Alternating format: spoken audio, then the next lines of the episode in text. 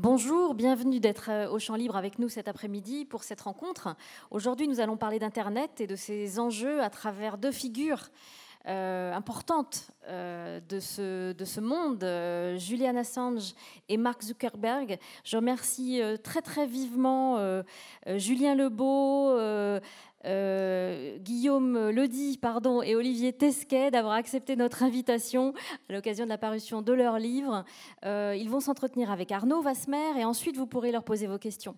C'est la librairie Forum qui nous accompagne aujourd'hui. Vous pourrez retrouver les, livres de nos invités à la sortie de la salle. Pour la qualité de cette rencontre, merci de bien vouloir penser à éteindre vos téléphones portables et je vous souhaite une très bonne rencontre. Merci Astrid. Bonjour donc, euh, et bienvenue ici pour cette rencontre sur les enjeux d'Internet à partir de ces deux figures que sont euh, Julian Assange et Mark Zuckerberg, respectivement les fondateurs de Wikileaks et de Facebook, des hommes au parcours et aux réalisations euh, différents, mais qui ont euh, des points communs. En tous les cas, c'est ainsi que j'ai construit cette rencontre.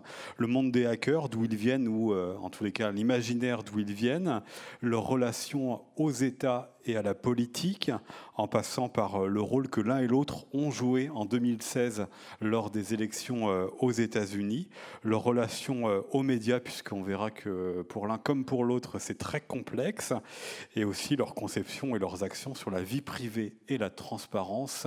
Autre point commun entre Julian Assange et Mark Zuckerberg, les créateurs qui se confondent avec leur euh, création ou leur euh, créature, ce qui pose des questions notamment par rapport à l'actualité concernant Julian Assange. Wikileaks peut-il ou non lui survivre? On verra ça tout à l'heure à partir des livres que vous leur avez euh, consacré.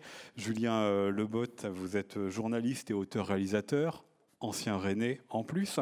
Vous êtes euh, intéressé au patron de Facebook, euh, Mark Zuckerberg, dans ce livre. Alors, tous les trois, hein, vous avez publié dans la collection euh, Dans la tête 2, qui est une coédition Solin Actes Sud. Julien Lebot, donc vous, c'est autour de Mark Zuckerberg.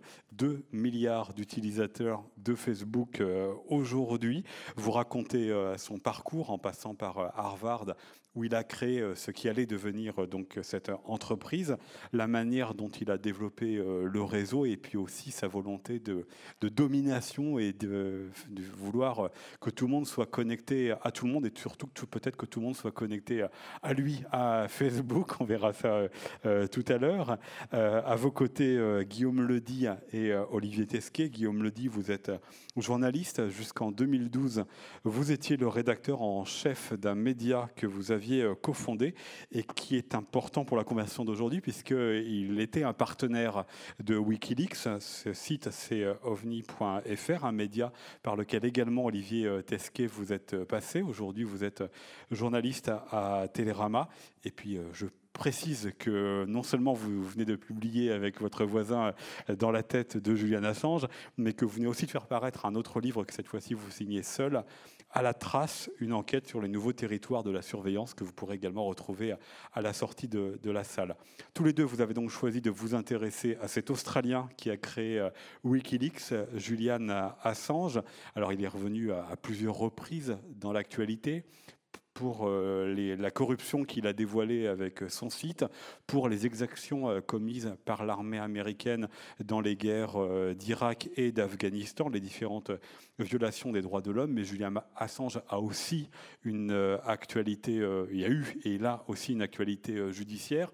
D'abord en raison des deux accusations de viol qui l'ont visé depuis la Suède, et puis, et c'est l'actualité toute récente encore de ces jours-ci en Grande-Bretagne, puisqu'il a été euh, donc pendant quelques années dans l'ambassade d'Équateur à Londres et à la suite du changement euh, à la tête du pays, euh, le nouveau président a décidé de ne plus l'accueillir et donc il se retrouve aujourd'hui dans un procès d'extradition entre la Grande-Bretagne et les États-Unis où il risque pas moins de 175 ans puisque les États-Unis voient toujours très très loin.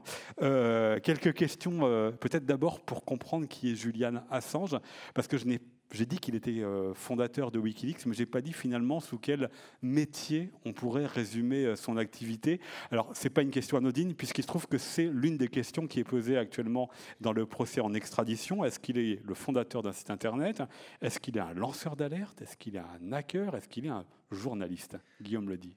alors il est, euh, il est tout ça à la fois. La seule dénomination qui ne lui convient pas forcément, c'est celle de lanceur d'alerte. En fait, Julian Assange est un facilitateur de lanceur d'alerte, c'est-à-dire qu'en fondant Wikileaks avec ses compétences de mathématicien, d'informaticien et de hacker, il a, il a mis en place une plateforme numérique qui permettait à tout un chacun, donc tout euh, lanceur d'alerte potentiel, je pense qu'il doit y en avoir dans la salle, euh, des gens qui travaillent dans des administrations, des gens qui travaillent dans des grosses entreprises euh, et qui ont accès à des documents qui peuvent intéresser le public. Voilà. donc l'objectif de Wikileaks c'était ça, et Julian Assange crée ce site avec ses compétences donc de, de hacker et d'informaticien pour permettre aux lanceurs d'alerte de publier leurs documents. il se trouve que par la suite, bon, c'est ce qu'on décrit dans l'ouvrage, je vais vous épargner les détails et pas faire d'exposé de, trop long, mais au fur et à mesure de l'action de Wikileaks, Julian Assange sort de l'ombre euh, dans laquelle il était, c'est-à-dire qu'au début, il ne se mettait pas trop en avant, et puis tout d'un coup euh, vient l'attention médiatique, euh, et cette attention médiatique, il le sait, il maîtrise un peu les codes, elle a besoin d'une histoire, elle a besoin d'une figure, elle a besoin d'une incarnation. Et il va jouer le jeu de cette incarnation, et donc sortir de l'ombre et se dire à ce moment-là, d'abord rédacteur en chef de la cellule d'investigation de Wikileaks, et ensuite euh, rédacteur en chef tout court de Wikileaks. Euh, ce pourquoi il est poursuivi actuellement, c'est pour des activités euh, journalistiques. Hein. c'est la diffusion de documents, mais pas seulement la diffusion de documents bruts, mais aussi leur, le, travail qui est fait autour de, de, ces documents, leur mise en contexte, etc., etc., qui est un travail donc de journalistes. Je ne sais pas si mon co-auteur veut rajouter quelque chose. Peut-être pour préciser, du coup, euh, Olivier Tesquet, ce qu'est Wikileaks, c'est donc un média, ce n'est pas un simple site internet dans lequel euh, on entre des informations et l'en sort euh, l'autre côté. C'est un média ou pas? Alors c'est devenu un média en, en, 2010 en fait, Wikileaks. C'est-à-dire que c'est devenu un média entre euh, ce mois d'avril 2010 et le mois d'octobre 2010, on va dire, qui a correspondu à la période où euh, la plateforme et Julian Assange se sont associés à tout un tas de grands médias euh, internationaux, donc le, New York Times, le Guardian au Royaume-Uni, le Spiegel en Allemagne, Le Monde en France, El País en Espagne, etc. Et en publiant alors d'abord une vidéo par leurs propres moyens, qui était une, vidéo qui s'appelle Collateral Murder, donc meurtre collatéral, où on voit un, un hélicoptère Apache euh, de l'armée américaine en train d'abattre 18 civils en Irak en 2007 dont des journalistes de l'agence euh, Reuters, ce qui est par ailleurs quand même la seule preuve vidéo de crimes de guerre euh, commis par l'armée américaine euh, en Irak. Et puis ensuite avec donc ces, collaborations qui ont été menées sur la révélation de rapports de guerre en Irak, de rapports de guerre en Afghanistan et les télégrammes diplomatiques de, à la fois des chancelleries américaines et internationales qui sont intervenues entre le mois d'octobre et le mois de novembre 2010. Donc à ce moment-là, effectivement, Wikileaks s'est imposé comme un média, mais comme un média d'un genre un peu particulier. C'est-à-dire que ce n'était pas un média traditionnel, ce n'était pas non plus un média avec des méthodes traditionnelles, euh, notamment parce qu'il y a eu des tensions entre Assange et entre les journalistes avec qui il travaillait, euh, parce que lui, son idéologie était de publier des bases de données dans leur intégralité. Hein. Il pense que finalement, le, pourcentage de la vérité euh, correspond au pourcentage de documents qu'on publie et que plus on publie de documents, plus on se rapproche statistiquement quelque part de la vérité, là où les journalistes sont bien plus dans euh, on va dire le, choix, la sélection, euh, le, fait de filtrer telle ou telle Puis la responsabilité aussi, information. Parce que Alors, la question de savoir les sources locales, est-ce qu'on les dévoile au risque de leur vie ou est-ce qu'on les cache? Et, ce qui est l'un des points euh, cruciaux aujourd'hui, parce que dans les faits qui sont reprochés à, Julian Assange lors de son procès euh, d'extradition au, Royaume-Uni, euh, tout est mis en œuvre pour essayer justement de le distinguer des journalistes traditionnels. Euh, tout est fait pour le présenter comme un activiste qui n'est pas un journaliste, et notamment en insistant sur le fait qu'il aurait mis en danger euh, un certain nombre de personnes, euh, que ce soit des soldats de l'armée américaine, que ce soit des informateurs, ce qui est quelque chose qu'on entend dans la bouche notamment des autorités américaines depuis 2010 mais qui, malgré toutes ces années d'enquête intensive euh, de l'armée et de la justice américaine, pour l'instant, n'ont jamais débouché sur des accusations probantes où on aurait vraiment des exemples et des cas avérés euh, de personnes qui auraient, euh, qui auraient été mises en danger. Mais, pour revenir sur cette, question de Wikileaks en, en, médias, euh, dans l'esprit de beaucoup de gens, y compris dans l'esprit des journalistes avec qui, et des médias avec qui il a travaillé à cette époque-là, euh, Wikileaks a cessé d'être un média au moment où la collaboration s'est arrêtée quelque part. C'est ça qui est un peu euh, effectivement difficile à appréhender et qui le rend un peu volatile, on va dire. Et qui explique certainement comment est-ce que la presse se comporte de manière très différente avec lui, suivant les titres et suivant l'idéal qu'on se fait peut-être du, journalisme, mais on y reviendra tout à l'heure. finalement, puisqu'on a commencé avec vous sur des questions de définition, Julien Lebot, pour savoir ce qu'est Facebook, est-ce que la définition de Facebook aujourd'hui, elle est claire? Pour expliquer euh, à quelqu'un qui ne connaîtrait pas du tout euh, Facebook, est-ce que c'est Est-ce que c'est un réseau social ou est-ce que c'est beaucoup plus que ça, un, Internet dans un Internet hein? C'est en partie un Internet dans un Internet. D'ailleurs, on peut essayer de faire un, test. Qui dans la salle a un compte Facebook? Qui dans la salle a un compte Instagram? Qui dans la salle a un compte Messenger? Et qui dans la salle est sur WhatsApp? Voilà, donc on peut dire ce qu'on veut. Euh, grosso modo, euh, tout le monde est euh, quelque part présent sur Facebook, puisque Facebook c'est une famille d'applications. C'est pas seulement le réseau que l'on connaît et qui a été décrit par le film de David Fincher en 2010. C'est bien plus que ça. Aujourd'hui, c'est vraiment un acteur majeur, hégémonique. On peut dire ce mot. C'est un empire qui a été bâti par Mark Zuckerberg à partir de cette première application.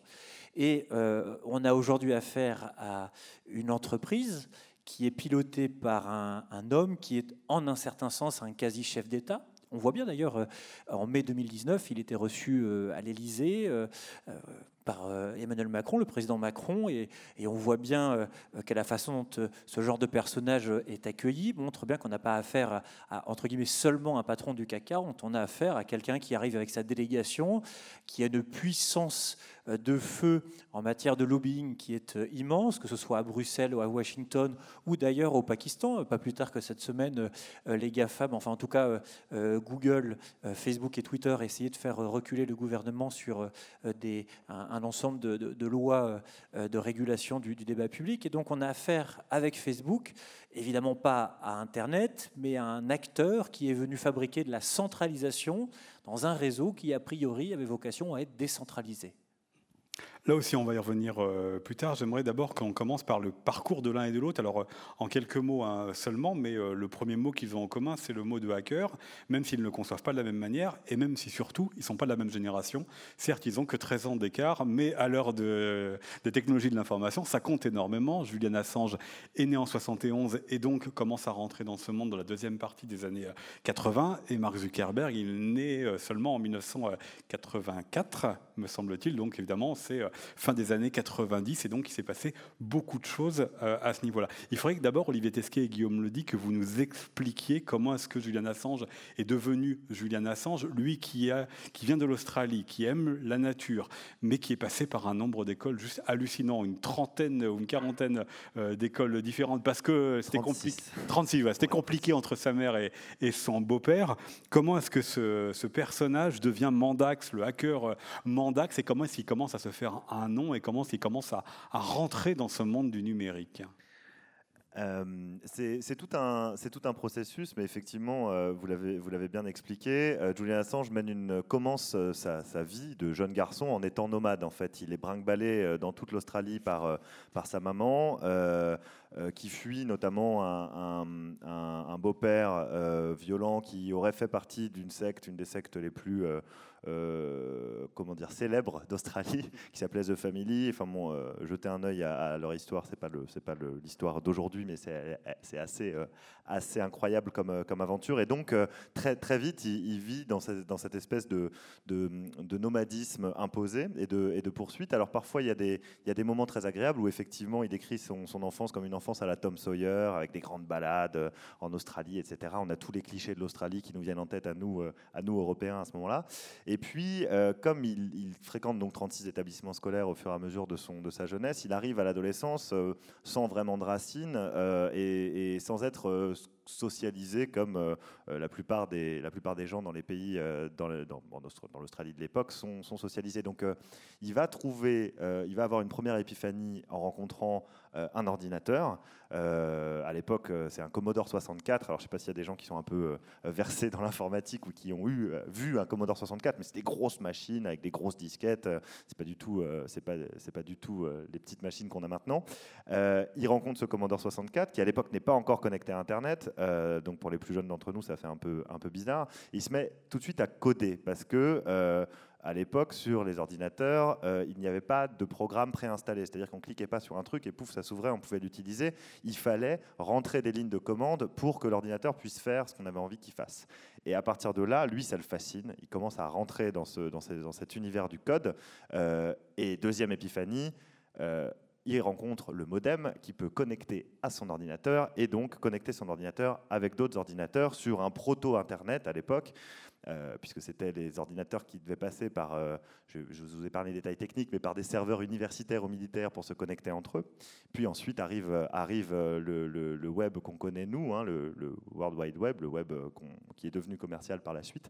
Et là, il va avoir envie avec ses copains, effectivement, d'explorer des réseaux qui sont pas faits pour lui, pas faits pour eux. Et il faut imaginer ces jeunes Australiens qui se considèrent eux-mêmes comme coupés un peu de la marge du monde parce que l'Australie, Assange dit lui-même que c'était un peu euh, l'arrière-boutique des États-Unis et de l'Europe en termes de culture et de, notamment pour les jeunes. Et donc, il se réunit avec quelques-uns de ses amis. Ils s'appellent les rebelles internationaux. Et ils vont rentrer dans des endroits et des, des, des réseaux informatiques sur lesquels ils n'ont pas le droit d'aller, avec une espèce d'envie d'exploration. Hein. Dans un premier temps, c'était vraiment ça. Et à ce moment-là, il rencontre également un certain nombre d'autres gens, et je vais laisser euh, euh, Olivier prendre la suite. Il rencontre un certain nombre d'autres gens sur des forums, et là, il développe un certain nombre de, de, référentiels euh, culturels qui, sont encore les siens aujourd'hui. Et puis, oui, enfin, pardon, Olivier Tesquet, mais effectivement deux choses par rapport à ce que vient de dire euh, Guillaume. L'importance, certes, des référentiels et de sa manière de penser, mais l'importance aussi de la communauté. C'est tout de suite être en relation avec les autres qui l'intéresse bah, en fait, il a passé euh, ses, jeunes années face à un ordinateur justement à apprendre un nouveau langage, qui était sa modalité pour interagir avec le monde. Et puis tout à coup, avec Internet ou avec ce proto-Internet, il découvre que ce langage, il peut le partager avec d'autres personnes avec d'autres personnes qui partagent euh, finalement les mêmes aspirations euh, que lui, les mêmes questionnements que lui, euh, qui sont aussi curieux que lui. Euh, et donc, effectivement, il entre donc dans tout un tas de, réseaux, que ce soit des réseaux militaires, des réseaux de grands opérateurs télécoms, de grandes entreprises américaines, de centres de recherche, etc. Euh, et c'est à ce moment-là, donc il, traîne sur des, ancêtres de forums, on va appeler ça par, comme ça par, commodité, qu'on appelait des bulletin board systems, euh, où il est question de beaucoup, notamment de, hacking à l'époque, parce que c'est un, milieu comme ça assez bourgeonnant, et notamment en Australie. Et donc le forum en question, notamment où il va, qui s'appelle Zen, euh, qui ressemble comme ça à une espèce de, de pour camoufler euh, sa véritable, sa véritable finalité. Et il, parle avec tout un tas de gens. Et à ce moment-là, en fait, c'est vrai, c'est ce que disait un peu Guillaume il se familiarise avec une forme d'idéologie hacker, on va dire. Euh, alors il faut peut-être juste rappeler que les hackers à l'origine étaient parce qu'aujourd'hui, c'est un terme très connoté péjorativement. Quand on vous dit hacker, on s'imagine tout de suite quelqu'un qui va vous braquer les coordonnées de, votre carte bancaire ou ce genre de choses. À l'époque, c'est pas du tout ça. Il y a vraiment l'espèce de geste quasi euh, euh, romanesque, parce qu'il est assez futile. En fait, on rentre quelque part pour le défi, pour le goût du risque, pour le goût de, de l'aventure, pour, euh, laisser une trace de notre passage. Mais voilà, il n'y a pas de, il a pas d'idée de gain financier derrière. Donc c'est euh, finalement le, canal un peu historique des, hackers, parce qu'il faut se souvenir que les premiers hackers, c'était quand même des étudiants du MIT qui trafiquaient des petits trains. Donc on était là aussi très loin d'une quelconque idée de, gain financier. Et à cette époque-là, euh, ce milieu hacker très bourgeonnant euh, est en train de faire émerger une idée, appelons ça comme ça, qu'on appelle le crypto-anarchisme qu'on appelle le mouvement cypherpunk, qui sont les gens qui portent cette idée du, crypto-anarchisme. Alors le crypto-anarchisme, finalement, a peut-être assez peu à voir avec l'anarchisme euh, traditionnel, au sens où on l'entendrait, hein, c'est pas, pas Kropotkin. Euh, c'est plus l'idée que finalement, avec les ordinateurs, avec les outils permis par l'informatique, et notamment la possibilité pour les individus de brouiller, chiffrer leur communication, donc de se rendre invisible, dans une forme de clandestinité, et bien de cette façon-là, on va à la fois se protéger de l'arbitraire de l'État, parce qu'il faut rappeler que pendant très longtemps, euh, et d'ailleurs jusqu'au milieu des années 90, ces technologies qui permettaient de camoufler ces communications. C'est-à-dire que par exemple aujourd'hui quand vous utilisez votre application WhatsApp, euh, on dit que les communications sont chiffrées de bout en bout, c'est-à-dire que théoriquement, alors je dis bien théoriquement, hein, parce qu'on est quand même face à Facebook, donc euh, la confiance est quand même toute relative, euh, théoriquement, Facebook n'a pas accès aux informations qui transitent entre un utilisateur A et un utilisateur B. Et eh au milieu des années 90, cette technologie-là était réservée à des fins militaires. Donc il y a eu des procès, notamment aux États-Unis, assez médiatisés, de gens qui essayaient de libérer quelque part ces technologies pour qu'elles soient utilisées par des populations euh, civiles. Donc il y avait un véritable enjeu politique autour de ce chiffrement des communications. Et l'idée du mouvement cypherpunk, c'était que chiffrer ces communications allait être un moyen, finalement, euh, d'imposer une certaine vision du monde, qui était à la fois un, imaginaire de résistance, mais aussi d'imposer une transparence pour les puissants et une vie privée pour les citoyens, ce qui sera... Retenez bien ce que vient de dire Olivier Tesquet, puisque c'est le mot d'ordre de Julian C'est le mot d'ordre de Julian Assange, et finalement c'est cette idée-là qui sera un peu la charpente idéologique de, Wikileaks des années plus tard. Alors évidemment, euh, vie privée euh, pour euh, les particuliers et transparence pour les puissants, bah, très tôt les puissants ils sont pas d'accord ou pas complètement d'accord. C'est-à-dire qu'aujourd'hui on le connaît pour Julian Assange pour les, ses, affaires judiciaires, ça arrive finalement assez tôt aussi dans sa vie en, Australie, la première confrontation avec la justice. Ah bah, dès le milieu des années 90, sa, sa trajectoire de, de hacker, comme beaucoup d'autres hackers avant et après lui, croise la route des autorités. Donc à l'époque, il se fait appeler euh, Mandax, qui est une, référence à un, poème d'Horace euh, qui, signifie le mensonge noble finalement. Donc il y a déjà cette idée de, se camoufler, de travestir son identité, mais de le faire à des fins euh, qui seraient des fins vertueuses. et donc il rentre notamment sur le réseau téléphonique d'un très gros opérateur canadien. Il joue un peu au plus malin avec un administrateur système, se fait identifier. Euh, donc euh, sa maison est perquisitionnée, euh, une procédure qui se, met en, branle, il est poursuivi, il risque la prison déjà à l'époque. Et puis finalement, le juge qui est assez, on va dire, conciliant, et malgré les provocations assez répétées d'Assange à son égard, décide de prononcer seulement une amende, mais en lui disant bien, par contre, vous avisez pas de recommencer, parce que si, si on vous reprend la main dans le sac, cette fois-ci, vous irez en prison. donc c'est à la fois le premier contact avec la justice, le premier contact formalisé avec une forme d'illégalité. Euh, mais c'est aussi un moment assez charnière, puisqu'à partir de cette époque-là, eh bien, il n'est plus Mandax et il devient quelque part euh, Julian Assange. Euh, Julien Lebot, Mark Zuckerberg a une autre histoire. Donc, quand je le dis, c'est un peu plus tardif, hein, puisqu'il intègre Harvard en, 2002. Le monde ou l'imaginaire des hackers n'est peut-être plus tout à fait celui euh, dans lequel a baigné euh, Julian Assange et que viennent décrire nos deux autres camarades. Expliquez-nous comment est-ce qu'il intègre le monde numérique et avec quelle idée? Est-ce qu'on peut retrouver chez Mark Zuckerberg quelques-unes des idées de Julian Assange, c'est-à-dire cette volonté de s'opposer au gouvernement, ou en tout cas de démocratiser euh, l'accès à Internet? Est-ce qu'il y a de cela chez lui?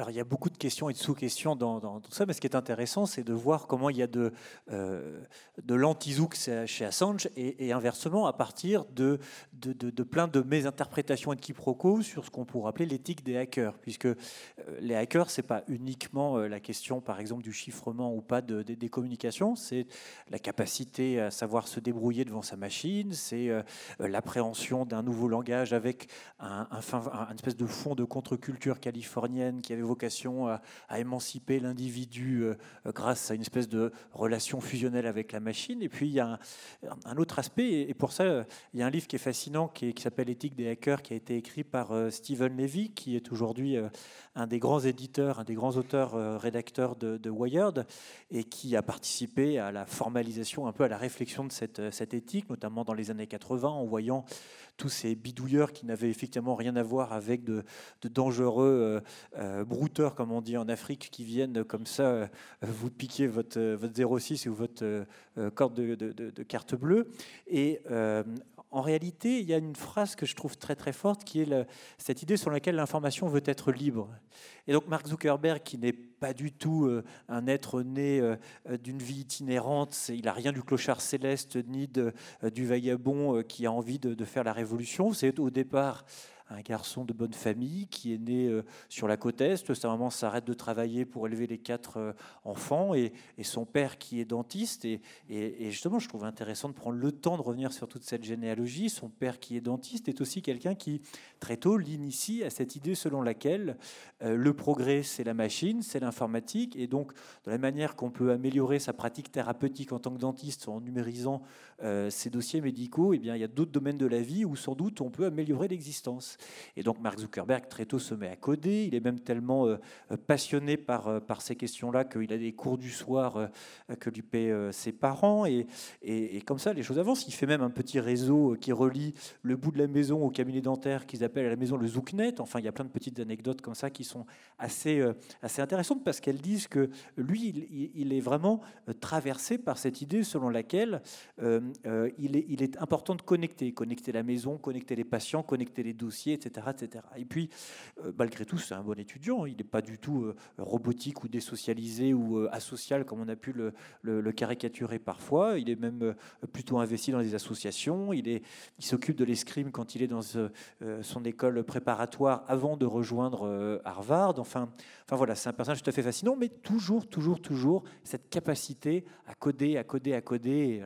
Et donc, quand il arrive à Harvard en 2003-2004, on a affaire à un personnage qui passe son temps à rendre l'information libre, mais au sens de Mark Zuckerberg, c'est-à-dire qu'il voit des données à disposition, il ne se pose pas la question de savoir si elles sont à quelqu'un d'autre finalement. Il se dit, il y a peut-être quelque chose à créer, il y aura une valeur et ce sera utile, et au bout du compte, c'est le sens de l'histoire. Donc, plutôt que de laisser quelqu'un d'autre le faire, bah, c'est moi qui vais le faire. Alors, il faut expliquer ce que sont ces données. C'est le Facebook, le trombinoscope de Harvard, c'est ça? Alors, il l'a fait avant Facebook avec euh, euh FaceMash, qui était aussi euh, la capacité. Enfin, en tout cas, ce qu'il a fait, c'est qu'il a pris tout simplement toutes les. C'est comme si je prenais toutes les photos ici de chacun des individus présents dans la salle. Hop, ça y est, j'ai piqué toutes vos photos, j'ai tout, j'ai tout scrappé, j'ai tout récupéré, et puis en fait, il fait en sorte ensuite de mettre deux visages côte à côte et il permet à chacun d'entre nous de voter pour le plus séduisant d'entre vous. Voilà. Donc il se dit il y a une mécanique d'ingénierie sociale. En tous les cas, ce que raconte David Fincher dans le film qu'il rend quand même déjà euh, particulier dans son rapport aux autres. Parce que certes, il veut connecter, mais du coup, il met tout le monde en concurrence les uns avec les oui, mais il se dit c'est pas grave. Il se dit c'est pas grave, j'essaie. Et puis de toute façon, il se rend bien compte que malgré tout, il y a une mécanique sociale qui marche. Et d'ailleurs, euh, l'effet lui donne raison du point, du côté obscur de la force, c'est-à-dire que les gens y vont. Les gens y vont. Et donc, euh, quand le Facebook est créé, c'est la définition littérale du trombinoscope, hein, le Facebook, le livre des visages. Et donc, on a quelqu'un qui se dit, quel que soit finalement le consentement que vous pourriez me donner à prendre vos photos, si moi je prends vos photos, finalement, il observe deux choses. Un, les étudiants autour de lui, grosso modo, sont plus prompts à partager des choses en ligne que les administrations, parce que les, les aînés, grosso modo, les ordinateurs, ils s'y intéressent pas beaucoup, alors que le depuis qu'il est gamin, il est sur, euh, sur les ordinateurs. Et puis deux, il se dit que de toute façon, une fois que tout le monde sera devant le fait accompli, il suffit de modifier un peu les règles du jeu, et puis, et puis les choses fonctionneront. Et, puis il faut pas oublier un autre facteur, c'est que là où quelqu'un comme Assange, et vraiment je trouvais le livre euh, passionnant, parce qu'on voit les lignes de partage, et, ce qui vraiment différencie euh, un Zuckerberg d'un Parce que j'ai essayé d'appréhender le personnage avec une approche vraiment descriptive, c'est-à-dire pas me faire le personnage, mais au contraire essayer de comprendre ce qui motivait en profondeur un tel personnage, c'était vraiment pour lui euh, cette espèce euh, d'envie de, relier, de connecter euh, à tout prix. Et, on voit bien qu'à chaque étape, et après on peut faire une grande trajectoire qui nous emmène jusqu'à aujourd'hui encore, à chaque étape des différents développements informatiques qu'il a pu avoir, des, des différentes étapes entrepreneuriales pour son entreprise aussi, j'ai l'impression que le fondamental qui défend et qu'il défend Mordicus, c'est effectivement cette idée sur laquelle il faut connecter à tout prix. Juste avant que Guillaume le dise, prenne la parole, euh, pourtant, il existe déjà quelque chose qui, qui euh, connecte les gens entre eux avant Facebook, c'est MySpace. En quoi est-ce que MySpace, Friendster, il y en a plein d'autres. Il y en a plein d'autres. En quoi est-ce qu'il crée et innovateur puisque ça existe six mois, un an, un an et demi avant Facebook? Quels sont les éléments Enfin, on ne peut pas réécrire entièrement l'histoire et c'est très très compliqué de savoir euh, exactement ce qui fait que ça a marché, pas marché. Alors, je suis allé en Californie, j'ai rencontré beaucoup de gens, puis il y a des gens qui réfléchissent sur l'économie de l'innovation, pourquoi ça marche, pourquoi ça ne marche pas. Alors, est-ce que c'est le design Est-ce que c'est le moment venu? En tout cas, ce qui est sûr, c'est qu'effectivement, il a su mettre une plateforme qui était très simple d'utilisation, L'ergonomie euh, faisait que ça fonctionnait effectivement euh, de manière très simple et les étudiants étaient un public privilégié pour, euh, pour ça. En plus, il a commencé dans un réseau qui était un peu branché donc euh, très vite, il a maîtrisé la montée en régime pour fabriquer quelque part de, la hype, quelque chose de tendance autour de, ce réseau-là. Et puis des choses toutes simples. Hein. Moi, je, voyais des, gens qui m'expliquaient que, par exemple, Friendster ou, euh, MySpace, euh, par moment, planté, était compliqué, avait du mal, en fait, en gros, à être aussi efficace que Facebook a pu l'être. Et on voit bien d'ailleurs le fait que de manière transgénérationnelle aujourd'hui, on soit tous sur ces plateformes, c'est aussi parce que c'est hyper simple d'utilisation. C'est même tellement simple qu'on met plein de données sans s'en rendre compte et que, et que, justement, sans notre consentement, on se retrouve avec euh, tout un tas de données qui nous ont échappé. Et donc, je pense que l'une des forces euh, c'est pas tellement sa capacité à, coder à proprement parler, c'est après d'avoir euh, su mettre en place aussi des ergonomies et des dispositifs qui font qu'au moment où on a l'impression de mettre un orteil en ligne, en fait, on met euh, l'entièreté de sa personne en ligne, voire même ses amis. Absolument. Olivier. Euh, c'est important, effectivement, de, revenir notamment sur la création de FaceMash, parce que quand il crée euh, cet outil de manière assez sauvage, donc c'est là où finalement il y a peut-être aussi la convergence de, deux formes d'éthique hacker qui s'accommode assez mal des règles, on va dire. autant que je me souvienne, et je parle sous, le contrôle de Julien, il est convoqué par l'administration d'Harvard, il est menacé d'exclusion, et il dit pour la première fois dans sa longue carrière et son long marathon, je suis désolé, je présente mes excuses, ça n'arrivera plus. Ce qui est quelque chose, on verra, qu'on entend souvent, beaucoup, encore aujourd'hui, dans la, dans la bouche de, de Julian Assange. Mais donc, on, on, Et le fait même devant à, le Congrès à force, à force de les mélanger, je pense que ça va arriver plus d'une fois. Euh, on voit bien à la fois dans, dans les, premiers euh, déboires d'Assange avec la justice ou dans les premiers déboires de Mark Zuckerberg avec l'administration euh, d'Harvard, qui a là quelque part à la fois un acte fondateur, alors qui donne deux trajectoires euh, radicalement différentes, et un rapport aux règles, aux lois, euh, à la norme, qui est assez euh, conflictuel, on va dire. D'ailleurs, enfin, Zuckerberg, qui est fascinant, c'est la brutalité au fond, euh, avec laquelle, par-delà le, tir de barrage qu'on a de communiqués de presse ou de déclarations euh, nous présentant la plateforme comme euh, la plateforme de la liberté d'expression, des choses comme ça, il y a une brutalité réelle dans le déploiement des activités de Facebook et qui est insensée en fait. Et la deuxième chose, c'est, et c'est vraiment je trouve, le, point de conjonction et de, coïncidence de, des deux personnages, c'est cette idée sur laquelle l'information veut être libre. Et ça, je pense que c'est, assez incroyable qu'on arrive à un tel degré de divergence au bout du compte des résultats et des philosophies sous-jacentes de l'espace public. Oui, pardon. c'est exactement là-dessus que je voulais revenir. C'est-à-dire qu'à partir de ce point nodal de l'éthique hacker, euh, qui est l'information veut être libre ou doit être libre hein, en fonction des interprétations, mais l'idée c'est que l'information, euh, le flux d'information, elle a besoin de, a besoin de sortir. Euh, on en arrive effectivement à ces deux situations. D'un côté, un Julian Assange qui a diffusé de l'information librement dans des conditions dont on pourra discuter, mais qui a diffusé de l'information librement, gratuitement pour les citoyens et pour essayer de rééquilibrer cette asymétrie symétrie euh, d'informations justement entre les gouvernants, les entreprises et les simples citoyens, et qui se retrouve donc en prison et menacé de 175 ans de prison au titre de l'espionnage acte par les États-Unis. Et de l'autre, euh, à partir de la, du, même fondement, effectivement, c'est ce que tu disais, on a un milliardaire euh, qui nous enferme dans sur une immense plateforme, qui en rachète d'autres et qui se fait son, qui crée son empire sur nos données personnelles. Voilà, c'est une simple petite remarque. le même et rapport au pouvoir, on va dire. Et puis peut-être l'autre point commun, c'est la volonté, même si euh, les idéaux ne sont pas tout à fait euh, les mêmes, de façonner le monde à leur euh, image. J'aimerais peut-être qu'on revienne au cas Julian Assange, puisque dès l'origine de Wikileaks, quand il crée cela en 2006, est-ce qu'il y a cette volonté de délivrer des informations pour reconfigurer le monde? Ça se passe d'abord très très loin de, des actualités que l'on connaît, puisque ça commence dans deux pays africains qui sont la Somalie d'un côté, le Kenya de l'autre, avant que ça n'arrive en, en Europe et aux États-Unis mais il y a cette volonté que l'information, elle n'est pas, euh, on la balance pas comme ça pour rien, qu'on doit peser sur le cours des choses.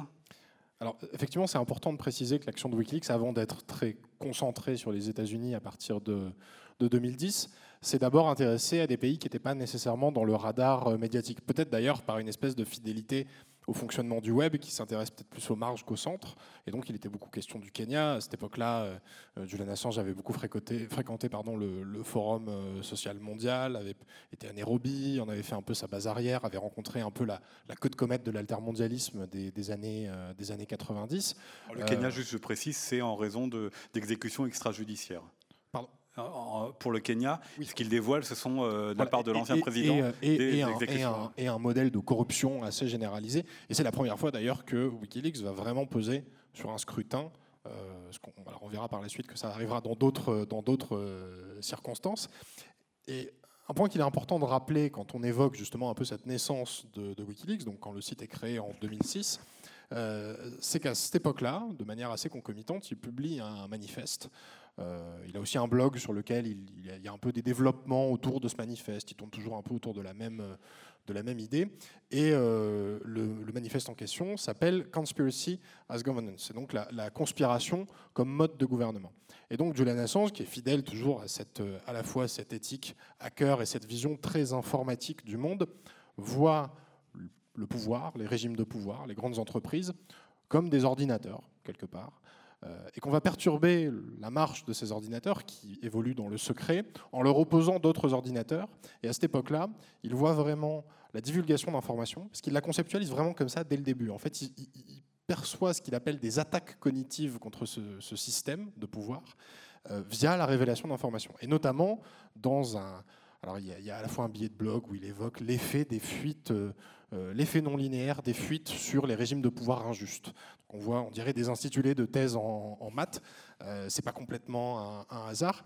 Et puis à cette époque-là, dans son manifeste, il évoque deux euh, finalement deux types de, structures de pouvoir qui pourraient être assez emblématiques euh, de, structures de pouvoir à démanteler, ou en, tout cas des structures de pouvoir dont on pourrait révéler par exemple les correspondances, les emails. Il l'écrit noir sur blanc, et ces deux structures de pouvoir qu'il cite, c'est euh, le Parti républicain et le Parti démocrate américain. Et là, on est en 2006, et finalement, on voit que dix ans avant le scandale qui éclatera pendant la campagne présidentielle américaine et sur lequel on aura l'occasion de revenir, ben finalement, tout est déjà là. Et donc effectivement, cette idée que pour renverser le rapport de force, minimal rééquilibrer un petit peu, ça passe nécessairement par la divulgation d'informations confidentielles qui vont venir quelque part gripper la machine. Guillaume. pour répondre à On parlera de 2016 dans un instant. pour répondre à votre question, il y a effectivement une, forme de, de d'ubris et de, et de, et de jusqu'au boutisme qui se mélange généralement euh, pas très bien. C'est-à-dire que euh, la volonté de Julian Assange de rééquilibrer euh, les déséquilibres dans le but de rendre le monde plus juste va le mener là où il en est aujourd'hui. Il va le mener à l'ensemble de ses prises de risques et va le mener à aussi se trahir, se faire trahir, à aller de désillusion en désillusion, devenir de plus en plus paranoïaque, etc. Mais il y a effectivement non pas une volonté de puissance et une volonté de pouvoir, mais une volonté de peser sur le sur le cours des choses. On parle en informatique de capacité à agir, de capacité d'agir en fait. Et c'est ça euh, qu'il a, qu'il a voulu à chaque fois euh, mettre en avant. Et, effectivement, en se mettant lui-même en avant, euh, il a pris tous les risques et il a pris un certain nombre de coups aussi. Julien, le vote? Oui, 2006, c'est une date magnifique parce que c'est aussi encore un point de jonction avec notre personnage. 2006, c'est donc la mise en place du fameux euh, newsfeed, le fil d'actualité, super mal nommé, puisque à la fois Facebook depuis des années dit nous ne sommes pas un média, on ne va pas endosser de responsabilité éditoriale, on ne veut pas euh, penser que nous sommes et que nous avons euh, sur les individus une capacité à, dire ce qui est vrai, pas vrai, etc. Euh, et donc 2006, c'est la naissance de ce newsfeed et c'est aussi le début d'une longue série de malentendus publics et où Mark Zuckerberg va être obligé de s'expliquer. Donc, et donc de s'excuser et donc de s'excuser. Et donc je me suis amusé comme ça à, lire et à traverser dans ce qu'on appelle les Zuckerberg Files, c'est-à-dire vous avez un professeur aux États-Unis très très agacé par les, les, méfaits de ce petit garnement qui euh, a compulsé de manière obsessionnelle l'ensemble des déclarations publiques de Mark Zuckerberg depuis février 2004. Et donc je me suis amusé à tout lire, et je continue d'ailleurs de tout lire, puisqu'il en sort régulièrement. Et ce qui est assez fascinant, c'est de voir qu'autour de la sortie du fameux euh, newsfeed, on voit bien qu'il a été obligé de, d'ajuster, d'assaisonner un peu autrement son raisonnement. Et on voit bien qu'à la différence d'un Assange qui, qui, a une espèce d'ossature philosophique préconstituée assez solide, on a affaire avec euh, Mark Zuckerberg et quelqu'un qui, quelque part, pose des gestes et pose des, des, lignes de code, observe ce qui se passe et il ajuste derrière la seule chose qui, quelque part, qui guide sa façon de travailler, c'est l'horizon, c'est connecté. Et après, il structure sa philosophie a posteriori. Et donc, par exemple, quand le fil d'actualité est mis en place, donc le fil d'actualité, si vous regardez votre compte Facebook, c'est donc cet agencement de tous les posts qui arrivent de manière antéchronologique, et puis c'est vaguement trié par un algorithme en fonction de ce qui est euh, censé être intéressant pour vous euh, euh, ou pas. Et au moment où ils le mettent en place, c'est-à-dire on n'a plus juste le, portrait d'Arnaud avec des informations sur lui. C'est juste, je sais par exemple dans mon fil que Arnaud a posté quelque chose, que Guillaume ensuite a posé, euh, que Olivier a posé quelque chose, et puis ensuite Guillaume. Eh bien, euh, les gens se rendent compte que cette différence d'architecture de l'information, ça fait ressortir de manière publique les données personnelles que les gens ont laissées sur le site. Puisqu'avant, il fallait aller sur le site d'Arnaud pour savoir qu'Arnaud, il avait travaillé il y a très longtemps à Radio Campus Rennes. Là, on s'est connu, c'est pour ça qu'il dit ça. et euh, eh bien désormais, euh, on sait qu'il a par exemple rejoint les champs libres en tant que modérateur, puisque c'est apparu au moment où il a actualisé, c'est apparu dans le newsfeed. Et donc, des étudiants qui sont connectés, puisque les premiers à être connectés sur Facebook, c'est plutôt des étudiants, se rendent compte tout de suite de ça. Et la première réaction qui est repérée par les ingénieurs de Facebook euh, par rapport à la mise en place du newsfeed, c'est Turn this shit off. Donc, je vous laisse traduire. Éteignez-moi cette merde. Voilà. Et, ce qui est terrible, c'est que les gens se rendent compte que effectivement, cette architecture de l'information, elle révèle la réalité de, de ce que cette architecture fait. C'est-à-dire qu'elle elle extrait des données personnelles sans que les gens mesurent que c'est bien dans l'espace public qu'ils sont en train de mettre toutes ces informations-là. Et là, il commence à faire des billets de, de, enfin, des, blog, des blog posts publics où il explique euh, un petit peu quelle est sa démarche. Et donc, le premier post d'ailleurs euh, par rapport à ça, c'est euh, on se calme, on respire, je vous écoute. Mais malgré tout, il maintient. Et en permanence, euh, Mark Zuckerberg travaille comme ça, c'est-à-dire que, et d'ailleurs c'était le motto de l'entreprise au départ, move fast and break things. C'est-à-dire que ce qui est important, euh, c'est d'avoir des convictions, c'est de penser que de toute façon l'information veut être libre, il y aura sans doute des dommages euh, collatéraux, mais il faut y aller. Et donc, en permanence, il y a cette façon de travailler et de structurer et d'essayer derrière de justifier par un espèce de corpus toujours un peu branlant, euh, de concepts assez vagues, assez flous, d'essayer de, justifier quelque part la fonction de Facebook à l'intérieur d'Internet. Et, c'est comme ça un peu que les choses se sont structurées depuis lors. Alors, prolonger peut-être, euh, Julien, pour accrocher à ma question, qui était cette volonté euh, euh, que Julian Assange d'un côté et que Mark Zuckerberg ont peut-être de vouloir reconfigurer le monde à leur idée, puisque là, vous, avez commencé finalement un petit peu à y répondre. Est-ce qu'il y a de cela ah chez Mark Zuckerberg? Parce que dans la manière dont il finalement fait circuler la pensée ou l'absence de circulation de pensée sur Facebook, on voit que ça a énormément d'influence à l'extérieur de Facebook. Donc, est-ce que Mark Zuckerberg a, euh, avec son entreprise, la volonté de peser sur la manière dont euh, on s'organise entre nous, dont le débat s'organise et dont euh, les États finalement s'organisent? Je, crois en fait que son projet il est beaucoup plus rustique et rudimentaire que ça. C'est-à-dire que je pense vraiment qu'il a vraiment cette conviction chevillée au corps, comme je dis souvent, euh, selon laquelle il faut connecter les individus à ce qu'il appelle leur communauté. Bon, en plus, on sait que le concept de communauté dans le monde anglo-saxon n'est pas exactement celui qu'on peut avoir ici, puisque c'est connoté d'ailleurs euh, très positivement. Euh, mais, et puis d'ailleurs, il n'a pas tout à fait tort. C'est-à-dire que pas plus tard qu'hier, ma compagne disait Ah bah tiens, regarde le groupe WhatsApp, parce qu'elle est bon, histoire professionnelle, mais c'est quand même très pratique parce qu'on échange très vite, on n'a pas besoin d'ouvrir sa mail pro, etc., etc. Donc lui, je pense que depuis le début, il est focalisé sur ça. Mais il a mis très très longtemps, et j'irais presque jusqu'à dire jusqu'à 2016, donc l'élection de Donald Trump 2016-2017, et c'est là où ça rejoindra encore euh, Julian Assange, il a mis très longtemps à mesurer la réalité de l'impact d'une telle architecture et d'une telle plateforme sur l'espace public. D'ailleurs, c'est très intéressant parce que tu disais tout à l'heure que Assange, euh, quelque part, euh, s'intéressait plus à la marge centre, puisqu'on sait que d'ailleurs les mainstream, c'est euh, autrefois, euh, avant Internet, le mainstream, c'était le, sens, le, centre. Euh, aujourd'hui, les choses sont beaucoup plus complexes que ça. Bah, en fait, quelque part, Mark Zuckerberg il fait exactement l'inverse, c'est-à-dire que on est en Californie, donc les États-Unis restent en un certain sens un peu l'un des centres du monde. En plus, il quitte la côte est pour aller sur la côte ouest, donc c'est le centre de l'Internet en un certain sens. Et même si les, pères fondateurs d'Internet disaient nous allons décentraliser pour permettre à tous les Rennais, Malouins, Brestois, etc., de faire valoir ce qui se passe par chez eux. En réalité, ce qui se passe avec des plateformes comme Facebook, c'est qu'on fait l'inverse, c'est-à-dire que c'est Facebook qui devient le grand ordonnateur, le grand agenceur de, des informations qui nous remontent et qui viennent percuter notre quotidien. Donc il fait e-, exactement l'inverse. Est-ce qu'il n'a pas aussi une influence comme sur notre manière de penser? Bien sûr que si, d'ailleurs. Je ne suis pas sur Facebook, mais en tous les cas, euh, le, système du like, c'est quand même extrêmement binaire. Le fait de fonctionner en communauté fermée, c'est aussi quelque chose qui empêche peut-être la pluralité euh, d'opinions de nous impacter. Donc est-ce que c'est vraiment malgré lui ou est-ce qu'il a pensé ce monde comme ceci? Encore une fois, je pense qu'il y a beaucoup d'impensés dans ce qu'il fait. Il met en place des choses. Et d'ailleurs, il y a une phrase que j'aime bien. Euh, en 2009-2010, j'habitais au Liban. Et quand on arrive sur place, on vous dit si vous pensez avoir compris quelque chose au Liban, c'est qu'on vous l'a mal expliqué. c'est un peu pareil avec Facebook en réalité. C'est-à-dire que vous êtes face à un univers où vous avez des choses qui sont publiques, des choses qui sont semi-publiques, des choses qui sont fermées. Parfois c'est chiffré de bout en bout, parfois c'est, euh, ça, ne reste en ligne que pendant, enfin, c'est visible que pendant 24 heures, etc., etc. En réalité, il met en place de nouvelles fonctionnalités, il avance et il voit ce qui se passe. C'est la raison pour laquelle on a quelque part cette espèce de personnage public qui passe son temps à s'excuser. Il s'excuse puisqu'il teste des choses, donc forcément, à un moment donné, ça provoque des dégâts. Un aspect très intéressant sur lequel je reviens dans le livre, puisqu'il faut décentrer un peu notre regard et pas parler que des États-Unis. Vous avez par exemple le cas des Philippines. Euh, je ne sais pas si vous connaissez Maria Ressa.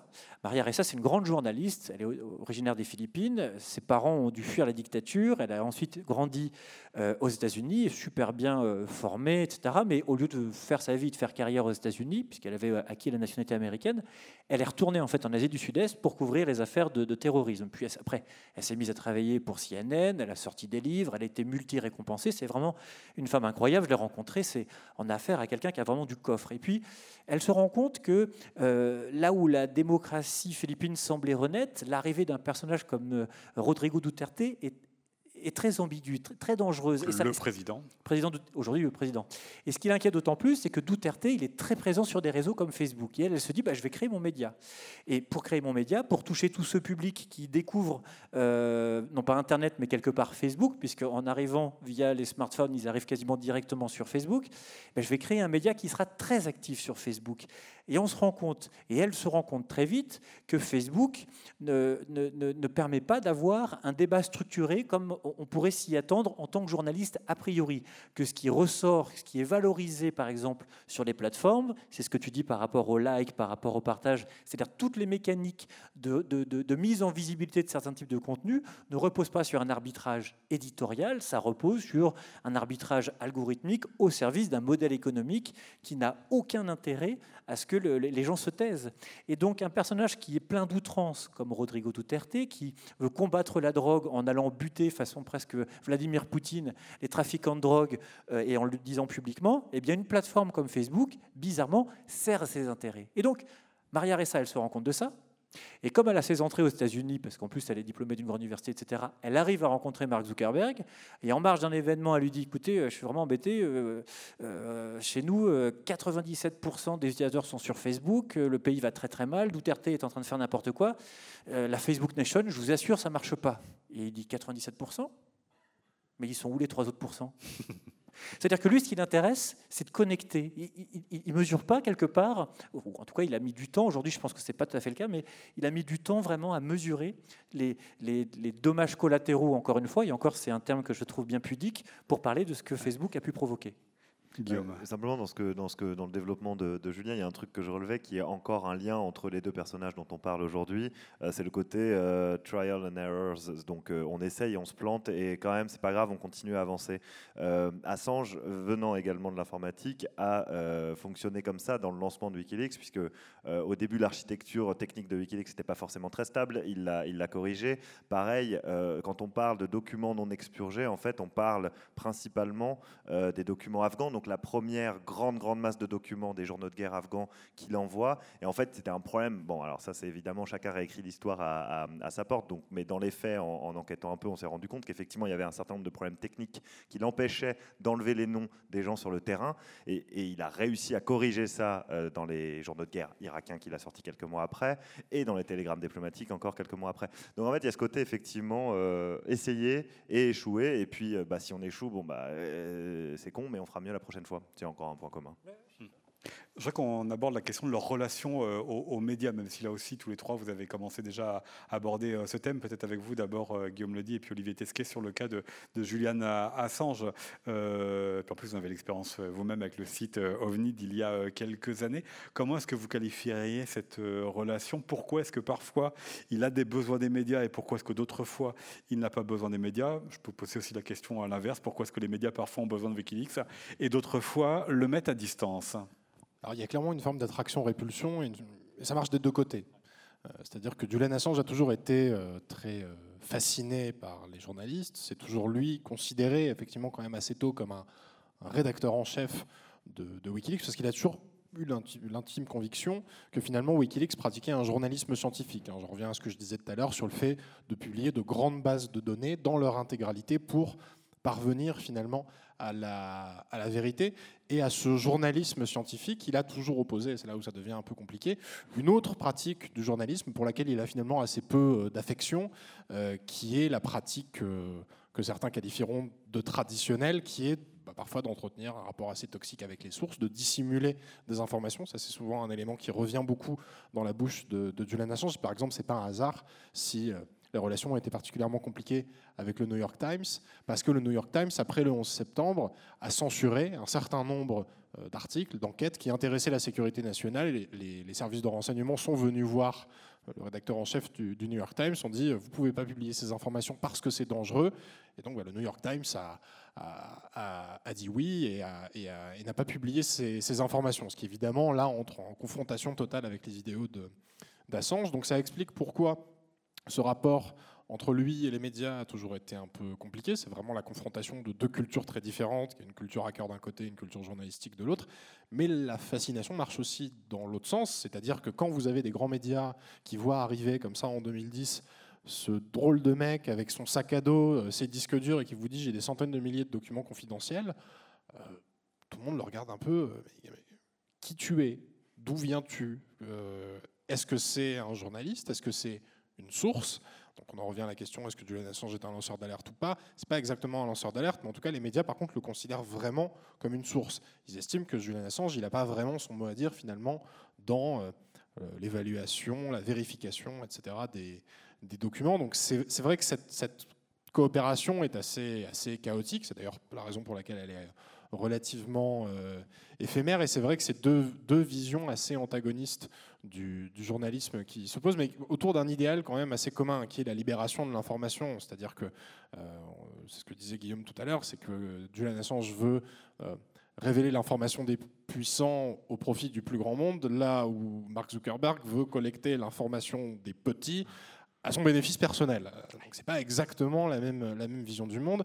Et la stratégie d'Assange vis-à-vis des médias, aussi conflictuelle soit-elle, me semble pas se rapprocher de l'approche d'un Zuckerberg, dont Julien parlera mieux que moi, qui me semble être une stratégie de prédation pure et simple, c'est-à-dire euh, ou de dévorer les médias ou de se passer d'eux. L'affaire suédoise, est-ce que ça a changé quelque chose à la relation entre Julian Assange et euh, les médias? C'est-à-dire quand Julian Assange devient un sujet d'actualité en raison des deux accusations de viol qui l'ont visé alors je pense que le, le, divorce était consommé avant ça.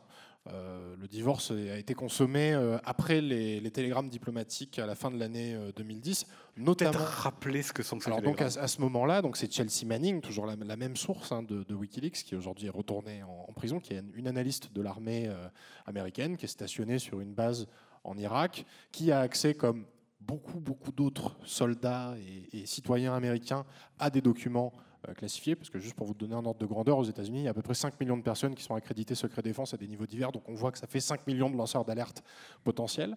Euh, quand vous êtes les États-Unis et que vous menez les guerres comme ils peuvent les mener, ça fait effectivement un risque non négligeable. Euh, et donc elle décide, elle est témoin comme ça de, toutes ces, exactions euh, très routinières dans la conduite de la guerre. Elle décide de partir avec ses documents, donc elle embarque les rapports de guerre afghans, les rapports de guerre irakiens, la vidéo collateral murder dont je parlais tout à l'heure et les télégrammes diplomatiques qu'elle extrait, qu'elle euh, stocke sur un CD gravé de Lady Gaga et qu'elle embarque comme ça euh, avec elle pour ensuite les envoyer à Julian Assange. Donc quand les informations commencent à être publiées à la fin de l'année 2010. Euh, on, apprend tout un tas de choses sur le rapport entre les chancelleries du monde entier euh, et, Washington. Et à la suite de cette publication, donc il commençait à y avoir un débat de plus en plus vif autour de l'expurgation de certains noms, de certaines informations, etc. Euh, et un journaliste du Guardian commet une erreur, pour le coup, c'est-à-dire qu'il imprime un mot de passe dans un livre qu'il consacre à, à Wikileaks, alors peut-être par par péché d'orgueil un peu romanesque, il dit je vais raconter l'histoire avec le plus de détails possible, sauf que en publiant ce mot de passe, il force quelque part Julian Assange à publier l'intégralité des télégrammes diplomatiques. Et en fait, à partir du moment où Julian Assange publie l'intégralité de ces télégrammes diplomatiques en invoquant précisément euh, cette raison, la plupart des médias se désolidarisent en disant ah non, on ne peut pas faire les choses de cette façon-là, on est des médias, on a une responsabilité, on ne peut pas publier de manière sauvage comme ça tout un tas d'informations. Donc le, divorce vraiment commence à cette époque-là. Ça s'arrange évidemment pas avec euh, l'affaire euh, suédoise, donc cette, double accusation euh, d'agression sexuelle qui le vise à partir de 2010 et qui se poursuit jusqu'à son entrée dans l'ambassade en juin, en juin 2012. Mais j'ai envie de dire que c'est plus un impact sur l'opinion publique en général que sur les médias en particulier. Ce qui va vraiment sceller le, désamour irrémédiable, irrévocable, on va dire, euh, presque. en tout cas. On va voir à la faveur de l'actualité récente, ça se rapproche à nouveau entre Assange et les médias. C'est vraiment ce qui se passe en 2016 pendant la présidentielle américaine, mais on, on y reviendra. On y reviendra. On, juste garde, après. euh, on le garde, on en parle un peu en tâche de fond depuis tout à l'heure, mais ça va. Alors, on, va y arriver. On va, on va y venir parce que Mark Zuckerberg aussi est impliqué dans euh, cette euh, euh, campagne-là. Mais peut-être un mot, il faut revenir sur les sources. Vous avez parlé de Chelsea euh, Manning. Euh, tout le monde n'a pas donné les informations à Wikileaks. Donc expliquez-nous quel rapport il entretient avec les sources et quel type d'informations il décide de dévoiler. On a parlé euh, du cas Kenyan où il y avait à la fois la corruption et des exécutions extrajudiciaires. Il y a là ces, euh, ces comportements euh, de l'armée américaine. Il y a eu aussi des affaires financières en Islande, qui est un Mhm. autre pays euh, qui est important dans le parcours de Julian Assange. Expliquez-nous quel rapport aux sources et sur quel type de sujet il décide, lui, de travailler. En fait, tous les cas que vous venez de rappeler sont différents, mais le principe de base euh, de Wikileaks et donc de Julian Assange, c'est moins il a de rapport avec la source, mieux il se porte. Wikileaks est, comme je le rappelais encore tout à l'heure et, et je le redis, construit sur euh, le principe que personne ne doit savoir qui envoie des documents à cette plateforme-là à charge ensuite à l'équipe de Wikileaks et à Julian Assange de diffuser les documents. Mais c'est justement ça qui change fondamentalement, et c'est intéressant de poser la question de la source parce que ça nous permet de refaire le lien avec le journalisme, c'est ça qui change fondamentalement euh, la pratique du journalisme également d'investigation. C'est-à-dire que ce qui posait problème à un certain nombre de journalistes, c'était de, de justement ne plus avoir, par Wikileaks, en fait, de ne pas avoir de, de rapport avec la source. Parce que quand on fait une investigation et qu'on interviewe quelqu'un euh, et qu'on a une source, on sait aussi quel est son agenda à, la source en question. Pourquoi elle vous parle à ce moment-là? Est-ce que euh, est-ce qu'elle a besoin de faire tomber son patron parce qu'elle s'entend pas bien avec elle, etc., etc., avec lui ou avec elle, etc., etc. Donc, euh, les journalistes d'investigation étaient très critiques de Wikileaks puisque justement il y avait plus rapport à la source. Et Assange disait au contraire, bah non, euh, comme le rappelait Olivier, moi je veux, que l'information soit libre, quelle qu'elle soit, et que les documents justement euh, tels quels, en fait, les citoyens éclairés se feront eux-mêmes leur avis si je leur donne la preuve, quelle que soit la source. Et ça a posé des problèmes en 2016, mais on y reviendra.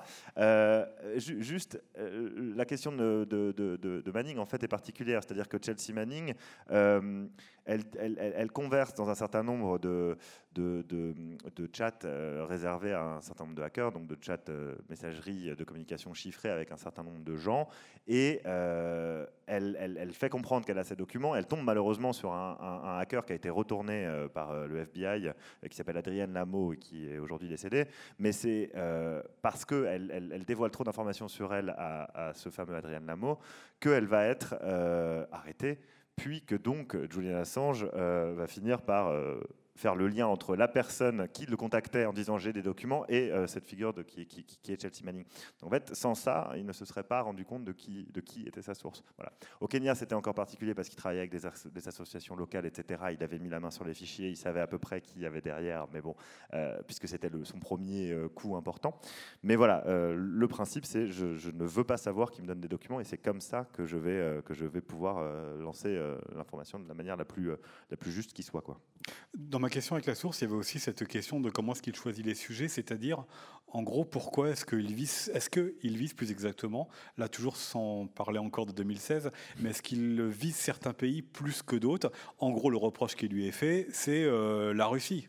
Hmm. Pourquoi, euh, pourquoi rien de Russie C'est effectivement un reproche qu'on lui, a fait qu'on lui fait souvent. On lui dit, mais euh, Julian Assange, pourquoi vous êtes aussi obsédé par les États-Unis? Pourquoi vous révélez pas des secrets de la Chine, de la Russie, de tout un tas de. Ce qui se passe pour les Ouïghours, c'est pas lui qui les a déclarés. C'est pas lui qui les a dévoilés. Voilà. Alors il faut rappeler deux choses. La, la première, c'est que dans, dans, les premières années de WikiLeaks, il y a eu tout un tas de documents qui n'avaient rien à voir avec les États-Unis. On a parlé du Kenya, on a parlé de la Somalie, on pourrait parler du Pérou, on pourrait parler de l'Islande, qui quand même WikiLeaks a joué un rôle majeur dans les révélations sur la faillite des banques en Islande, ce qui, à l'échelle d'un petit pays de 400 000 habitants insulaires, a évidemment des conséquences euh, considérables. Et le deuxième aspect, euh, j'avais ce débat-là récemment avec un journaliste de, de Philosophie Magazine. On était d'accord sur un point qui me semble assez crucial. Euh, c'est que finalement, et pour revenir à ce manifeste qu'il avait publié en 2006 avec la conspiration comme mode de gouvernance, la, machine qu'il décrit, l'ordinateur qu'il décrit, le pouvoir tel qu'il le conçoit, en tout cas le pouvoir auquel il s'oppose, euh, c'est un pouvoir, quelque part, de démocratie libérale.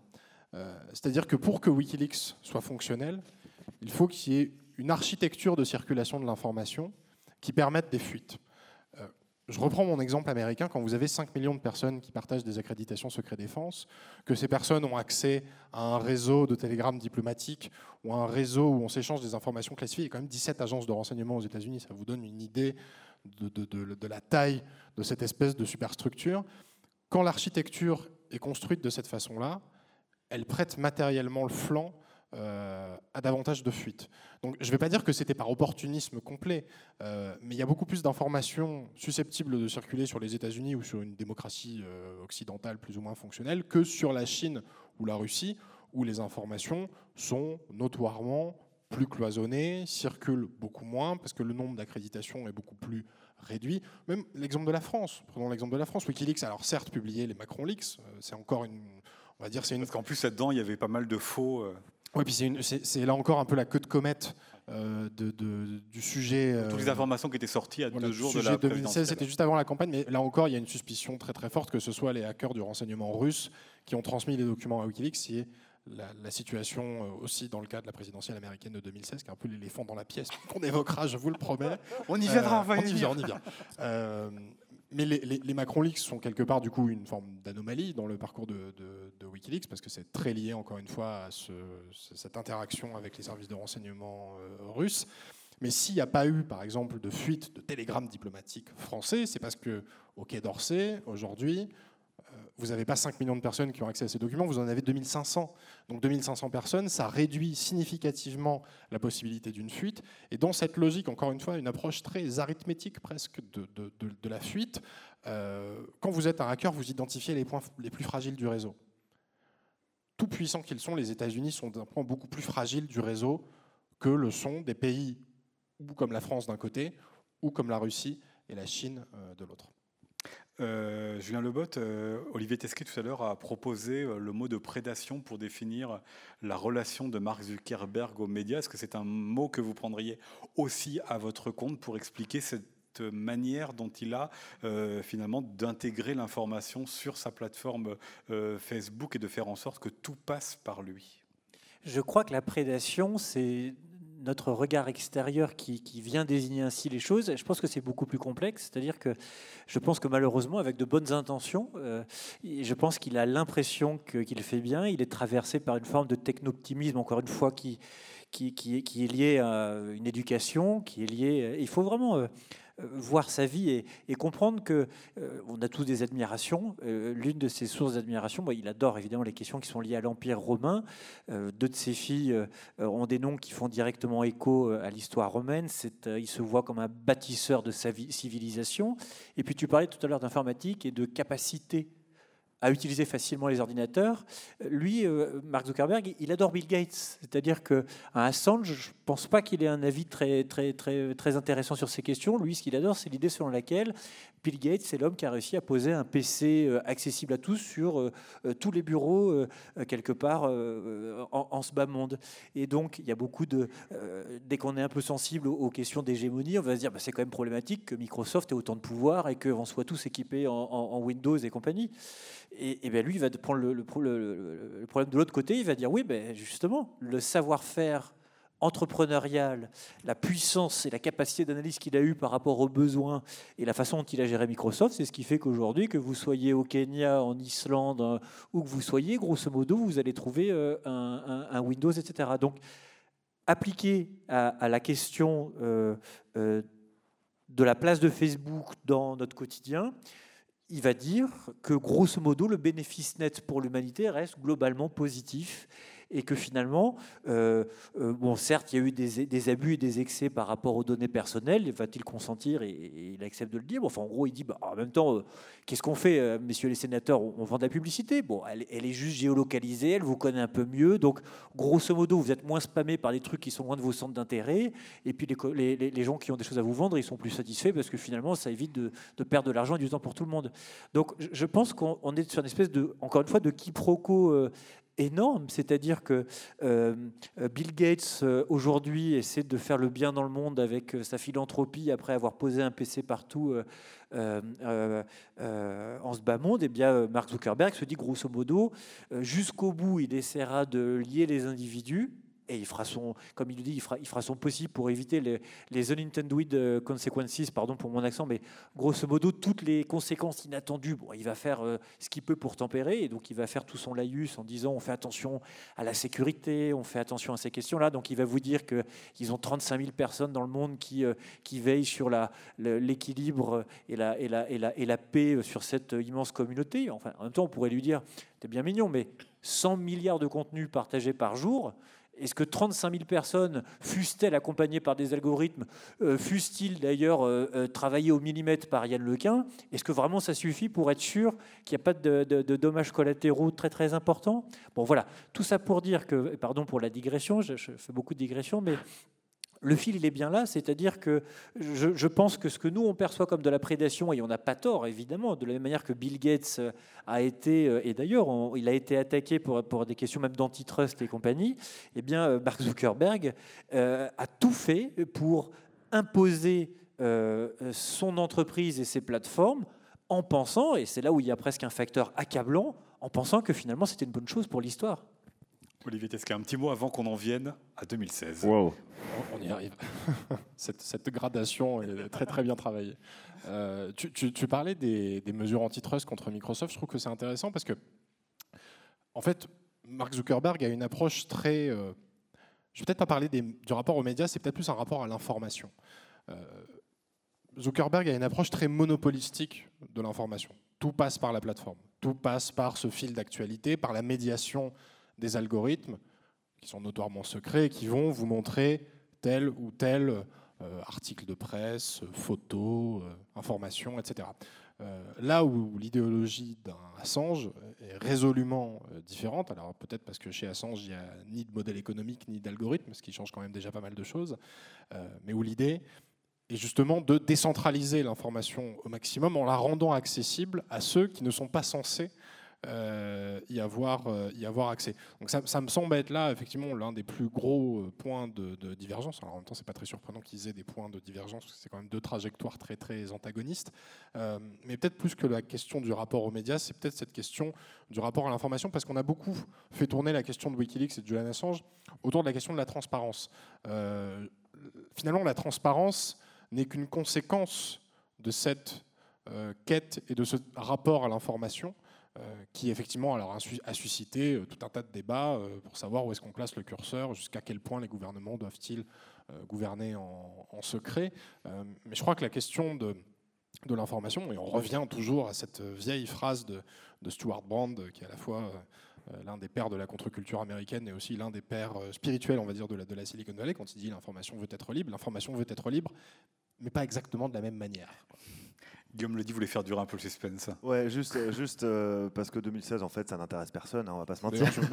non, non, mais simplement sur le rapport de Zuckerberg aux médias, je, je, je, ne sais pas, et, Julien y a, y a, y a répondu. Euh, je voulais simplement parler de mon expérience personnelle, le rapport des médias à Facebook, en fait. Il y a un rapport de codépendance, enfin de dépendance même totale qui s'est instauré dans nos rédactions, et qui est, et quand je dis nos rédactions, c'est toutes les rédactions françaises, hein, à part peut-être le Canard enchaîné qui, qui n'est pas sur, sur les réseaux sociaux ni sur Internet, enfin ils ont un site, mais bon qui est extrêmement problématique. C'est-à-dire que euh, en quelques années, euh, D'abord, il y a eu Google euh, qui trust 97% de, la recherche en France. Donc il y a une dépendance déjà des médias à, Google parce qu'il faut être bien classé dans Google pour exister. Puis à Facebook ensuite. Enfin, je veux dire, il y a de l'intérieur, hein, j'ai une micro-carrière de, de, 10 ans dans des rédactions, on est soumis à ce qui marche ou ce qui ne marche pas sur Facebook. Et donc, quand on, quand on parle de la réalisation ou non par Mark Zuckerberg du poids qu'il peut avoir, il y a un changement euh, fondamental. Enfin, je veux dire, si on, si on, pense encore que le journalisme a un poids dans la société, un impact, euh, et qu'il se targue parfois ou non d'être le quatrième pouvoir, euh, on, cède extrêmement facilement aux sirènes de ce qui n'est qu'une finalement plateforme publicitaire, comme tu l'as rappelé, et on, se, on produit ce qu'on appelle du contenu, hein, on ne parle plus d'information et d'articles, on produit du contenu pour nourrir la bête. il faut quand même se rendre compte de l'impact qu'en quelques années, cette plateforme et euh, l'homme à sa tête a pu avoir sur euh, les professionnels de l'information et du journalisme dans le monde entier. C'était juste une avec des métriques d'évaluation euh, qui font que, euh, et moi je l'ai vécu en travaillant même pour Arte ou des chaînes comme ça, c'est-à-dire que finalement c'est les trois ou les dix premières secondes qui vont avoir un poids décisif et finalement l'économie du clash qui est aujourd'hui euh, évidemment dénoncée par tous, effectivement c'est l'une des plateformes qui a sans doute surimposé à une exigence de. Euh, évidemment, il faut savoir capter son public, euh, euh, mais voilà, quand vous avez un public captif à l'ORTF et qu'il y a deux, trois chaînes de télévision, on n'est pas dans la même économie de l'attention que quand vous avez un ensemble de signaux permanents qui ne cessent de bombarder les individus. Et donc, c'est vrai que sur la question des médias, il y a encore cette immense confusion. Je parle souvent de flou aussi chez Mark Zuckerberg. Pour lui, une information, une voix, un signal, quelque part, c'est une information. C'est-à-dire quelqu'un qui a posté quelque chose sur la plateforme, quel que soit le contenu, pour reprendre ce mot-là qui, qui est là encore pas très très joli, eh bien, eh quelque part, c'est ça qui est important. Philosophiquement, ce qui est important, c'est que les gens s'expriment. Et quelque part, la vérité triomphera, puisque les communautés s'auto-organiseront, il faut faire confiance. Et puis, vous avez derrière tout un laïus sur euh, la capacité des individus à faire face, etc. Ce qui n'est pas faux d'ailleurs. Il ne s'agit pas de prendre les gens pour des imbéciles.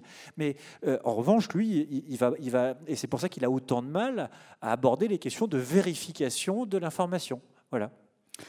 Alors, il nous reste 5 minutes. On va essayer d'aborder le morceau que vous nous vendez depuis le début, qui est donc cette élection aux États-Unis en 2016. Je vous rappelle, victoire de euh, Donald Trump, mais ce qui nous intéresse, c'est surtout le lien euh, qu'ont eu Julian Assange et Mark Zuckerberg à leur manière. Euh, Julian Assange en balançant via Wikileaks les mails internes au Parti démocrate, donc concernant Hillary Clinton. Et puis, chez Mark Zuckerberg, c'est un peu plus diffus, un peu plus complexe. C'est à la fois une manière de propager euh, les fake news, les mensonges, et puis le lien avec euh, Cambridge Analytica, c'est-à-dire des publicités euh, extrêmement ciblées pour faire basculer l'élection. Alors, je ne sais pas trop comment, quelles questions poser à partir de ça, parce qu'il y en a tellement, évidemment, mais j'aimerais que vous nous expliquiez finalement pourquoi est-ce que l'un et l'autre ont eu un rôle dans cette élection. Est-ce qu'ils avaient un candidat préféré? Parce que là, il y a quand même la question de la neutralité ou l'absence de neutralité qui se pose.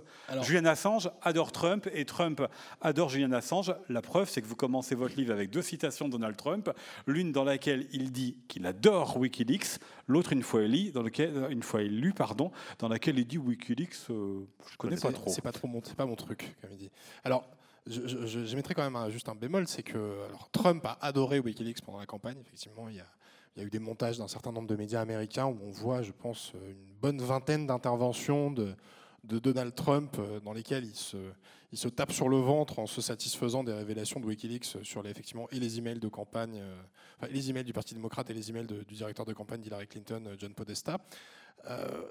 la réciproque, par contre, de cet amour n'est pas exactement vraie. C'est-à-dire que Wikileaks aime pas Trump, ou Julian Assange n'aime pas Trump. Par contre, Julian Assange déteste Hillary Clinton. Euh, Julian Assange déteste Hillary Clinton pour plusieurs raisons. La première, c'est qu'elle était secrétaire d'État aux États-Unis euh, au moment de toutes les révélations de 2010, donc elle a été effectivement un peu euh, en pointe pour dénoncer son comportement, réclamer son arrestation et estimer qu'il était un ennemi des, États-Unis. Et puis, dans l'esprit de Julian Assange, Hillary Clinton incarne les réseaux de népotisme, comme il appelle, qui règnent justement, gouvernent dans l'ombre, et finalement, il l'estime plus dangereuse, plus toxique euh, qu'un Donald Trump, et notamment parce qu'il la voit comme beaucoup plus euh, militariste, on va dire, euh, beaucoup plus belliqueuse, et qu'il craint qu'elle embourbe encore les États-Unis dans, dans tout un tas de conflits. On pourrait estimer qu'effectivement, déjà, le simple fait de voir les choses de cette façon-là le fait un peu sortir d'une fonction de, de journaliste, mais comme on l'a dit depuis tout à l'heure, Julian Assange est un peu plus, euh, est un peu plus que ça. Ce n'est qu'une facette de sa, de sa personnalité. Et donc c'est vrai que l'un des gros arguments euh, euh, pendant la, après la campagne présidentielle, en fait, parce que c'est vrai qu'il y a eu toute cette phase avant l'élection où il y a eu cette phase de révélation, il y a eu ce feuilletonnage de, de publication, et puis Julian Assange, qui était devenu le meilleur ami de Donald Trump, est redevenu l'ennemi de l'administration américaine. Finalement, c'est-à-dire que dès que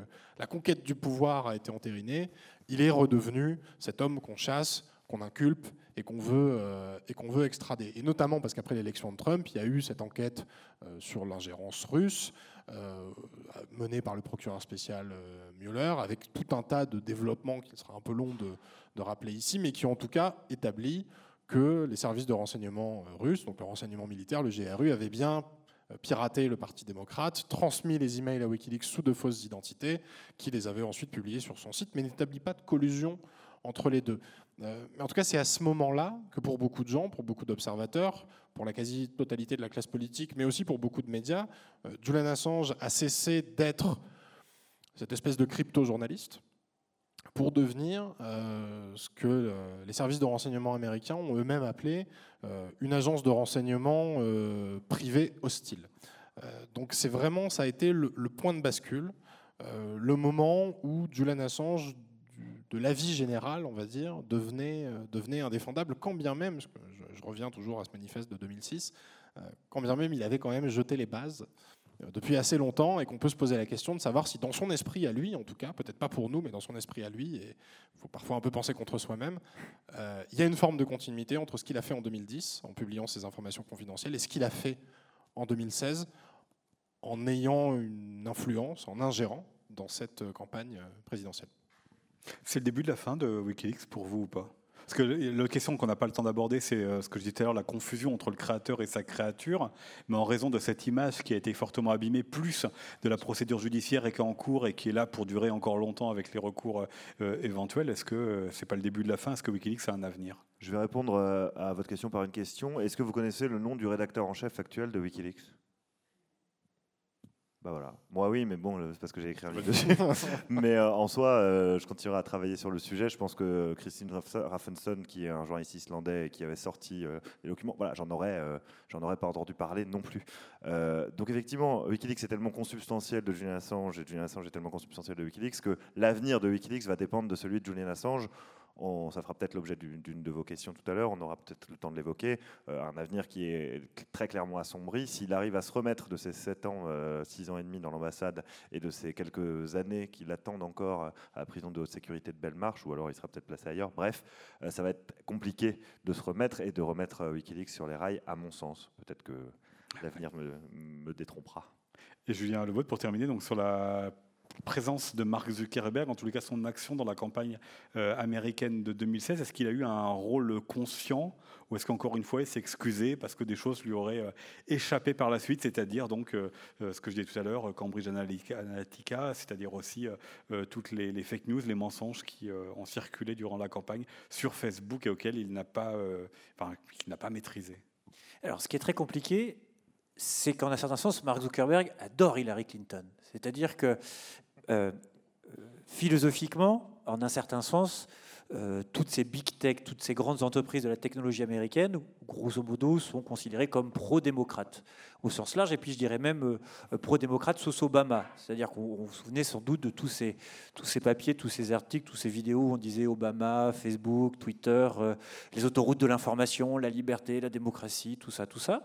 Donc on a a priori une espèce de, sorte de, coïncidence des âmes sur euh, les questions d'immigration, sur les questions économiques, sur les questions presque de géopolitique aussi, c'est-à-dire où se situe la liberté d'expression, comment doit fonctionner l'économie etc., etc., etc.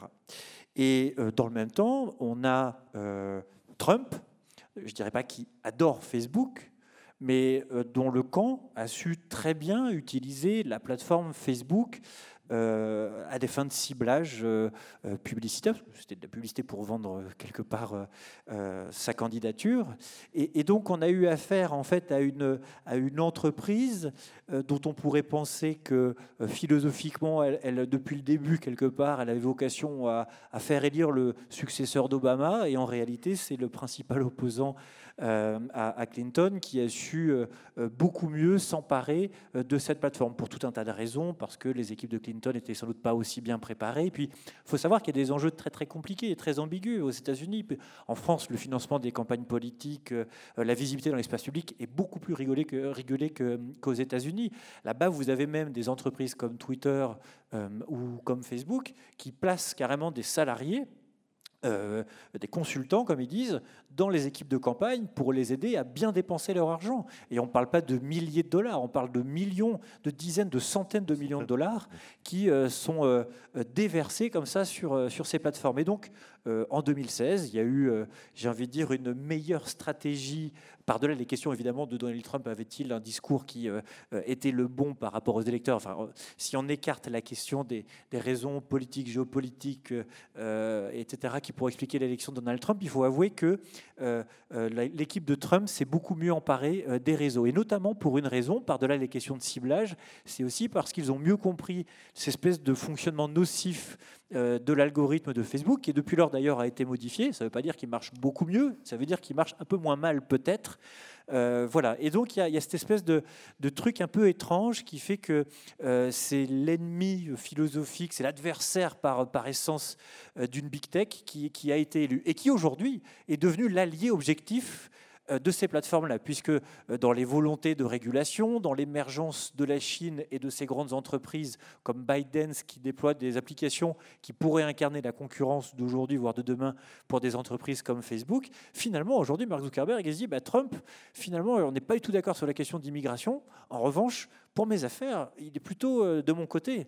Donc on a même presque aujourd'hui une association euh, bizarroïde et paradoxale qui fait que euh, si Mark Zuckerberg consent à dîner à la Maison Blanche, ils s'en vendent pas trop parce que c'est pas bon pour les affaires. Et puis au New York Times, à chaque fois, il se fait, il se fait avoiner par Kara Swisher.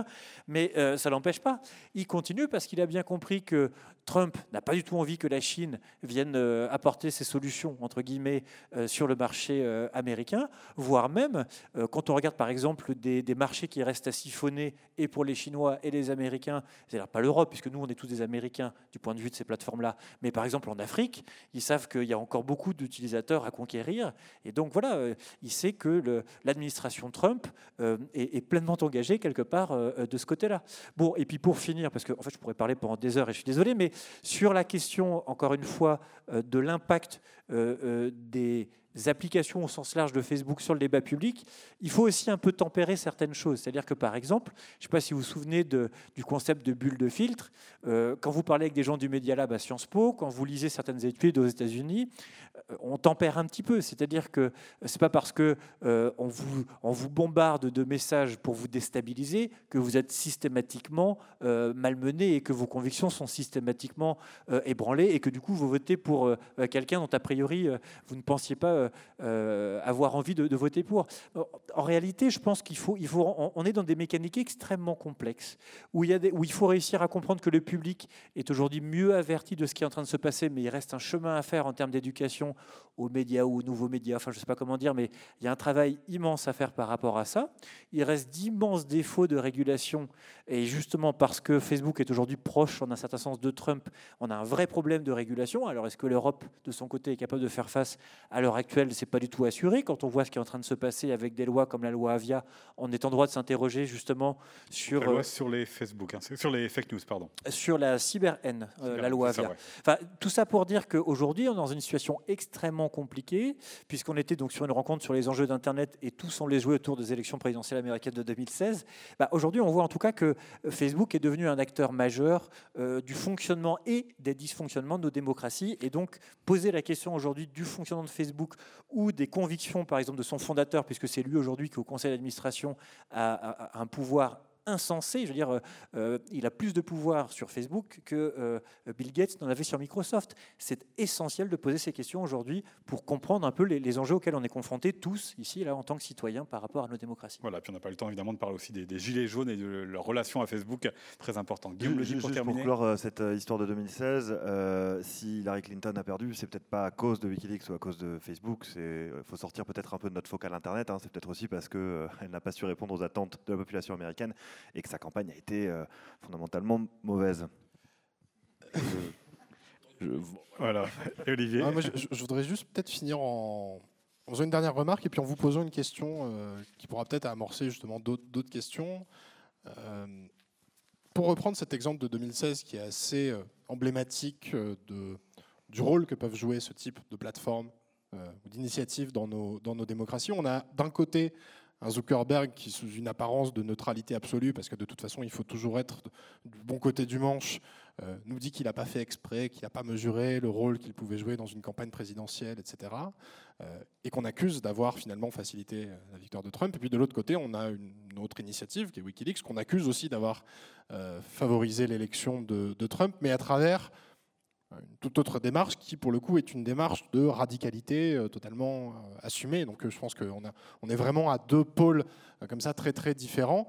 Et du coup, la question que je me pose et que je vous pose un peu du coup par la même par la même occasion, c'est aujourd'hui finalement, qu'est-ce qui dans une démocratie telle que les États-Unis ou telle que la nôtre est plus toxique? Est-ce que c'est Facebook ou est-ce que c'est WikiLeaks? Voilà. Merci à tous les trois. À vous pour.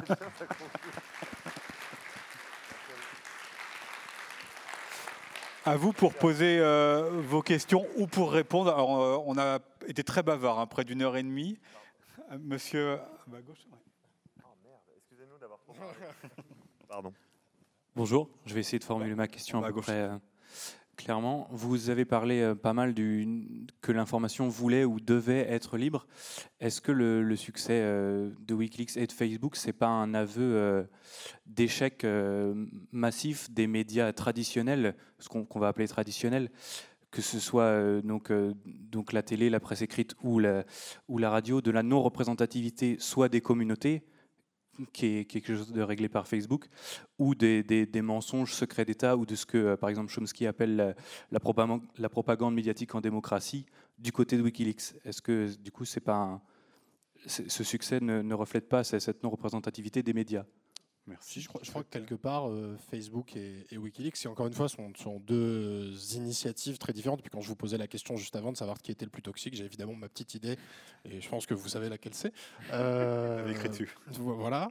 Euh, je pense que c'est effectivement deux symptômes de, de, dysfonctionnement médiatique qui ont des, une expression qui est très différente, une matérialisation qui est très différente.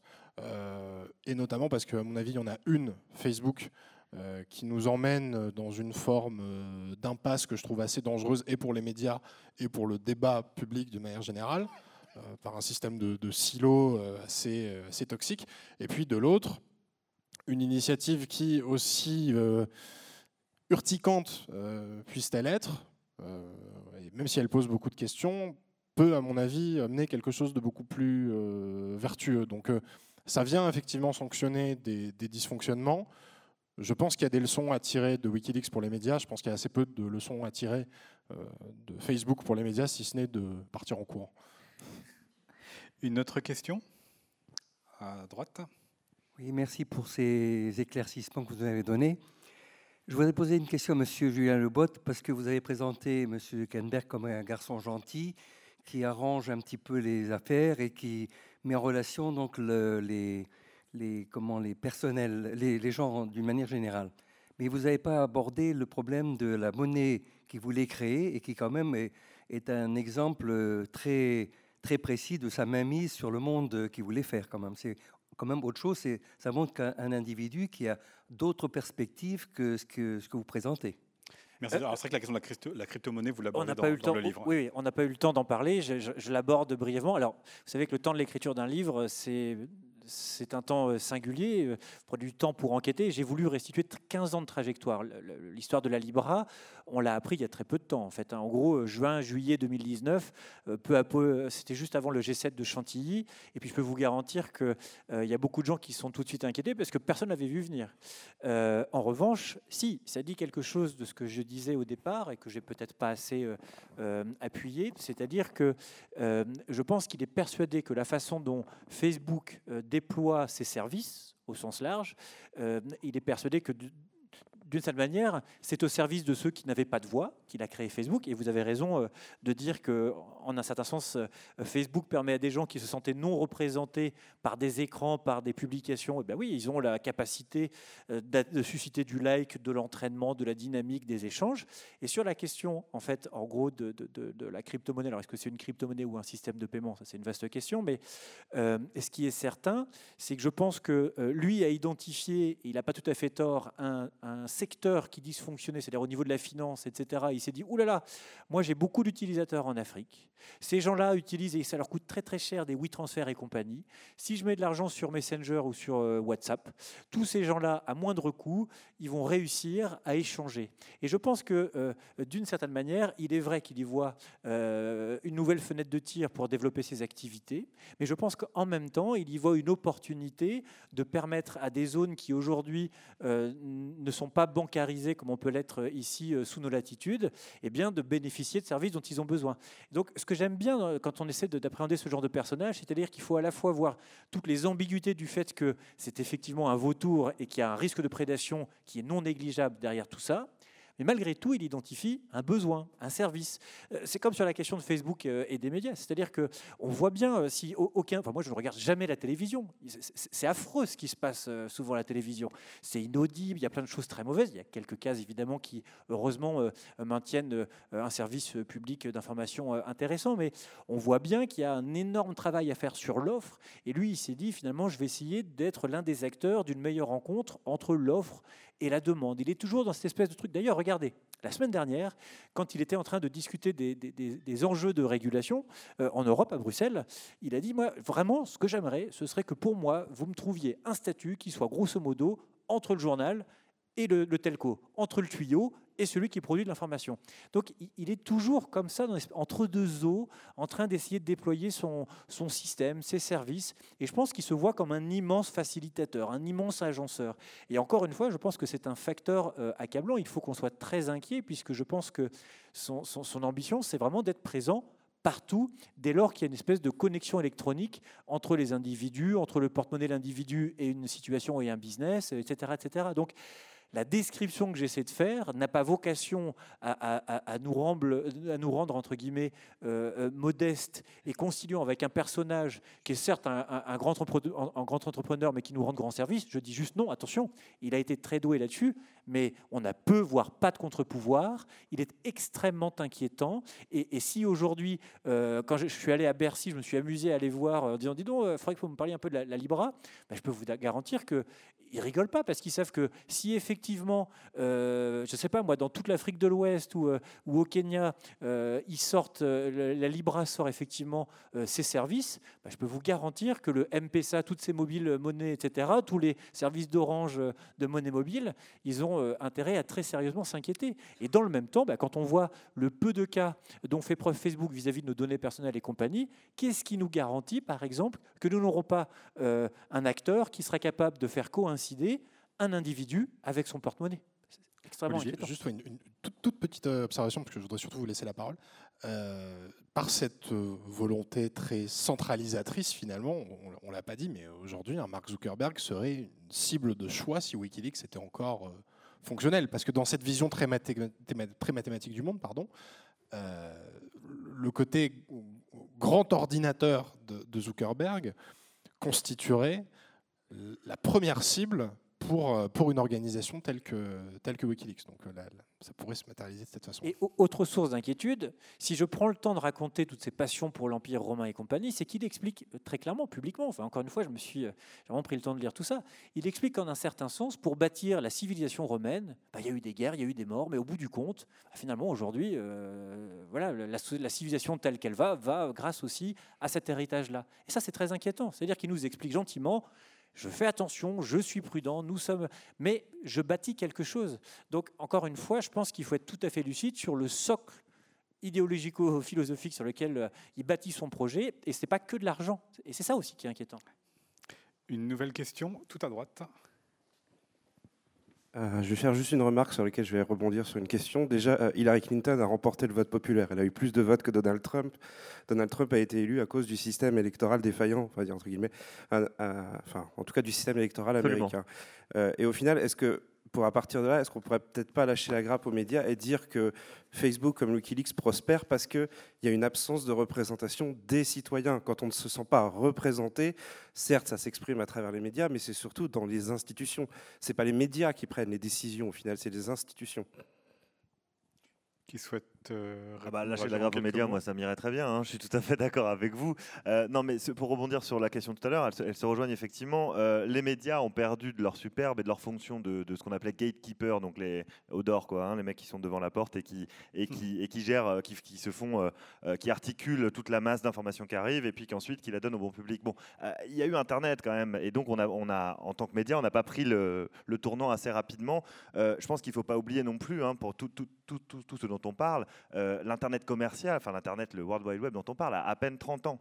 On est dans, des phases encore où, pour le coup, on test and learn, on échoue, on fait des tests, Parfois ça foire, ça foire parfois de manière assez dramatique, mais il y a d'autres moments où il y a encore des choses magnifiques qui existent sur Internet. Et je tiens à dire que Wikipédia reste un des endroits les plus merveilleux de la, de, la Terre, par exemple. Euh, donc, euh, donc ce potentiel transformateur d'Internet vers le positif existe encore, euh, et les médias ont un rôle à jouer, les citoyens ont un rôle à jouer, et effectivement, la transformation de nos institutions au niveau bah, de, chaque pays d'abord, et puis peut-être à un niveau supérieur, notamment, je pense à l'Europe, là, puisque voilà, reste un élément fondamental pour faciliter tout ça, effectivement.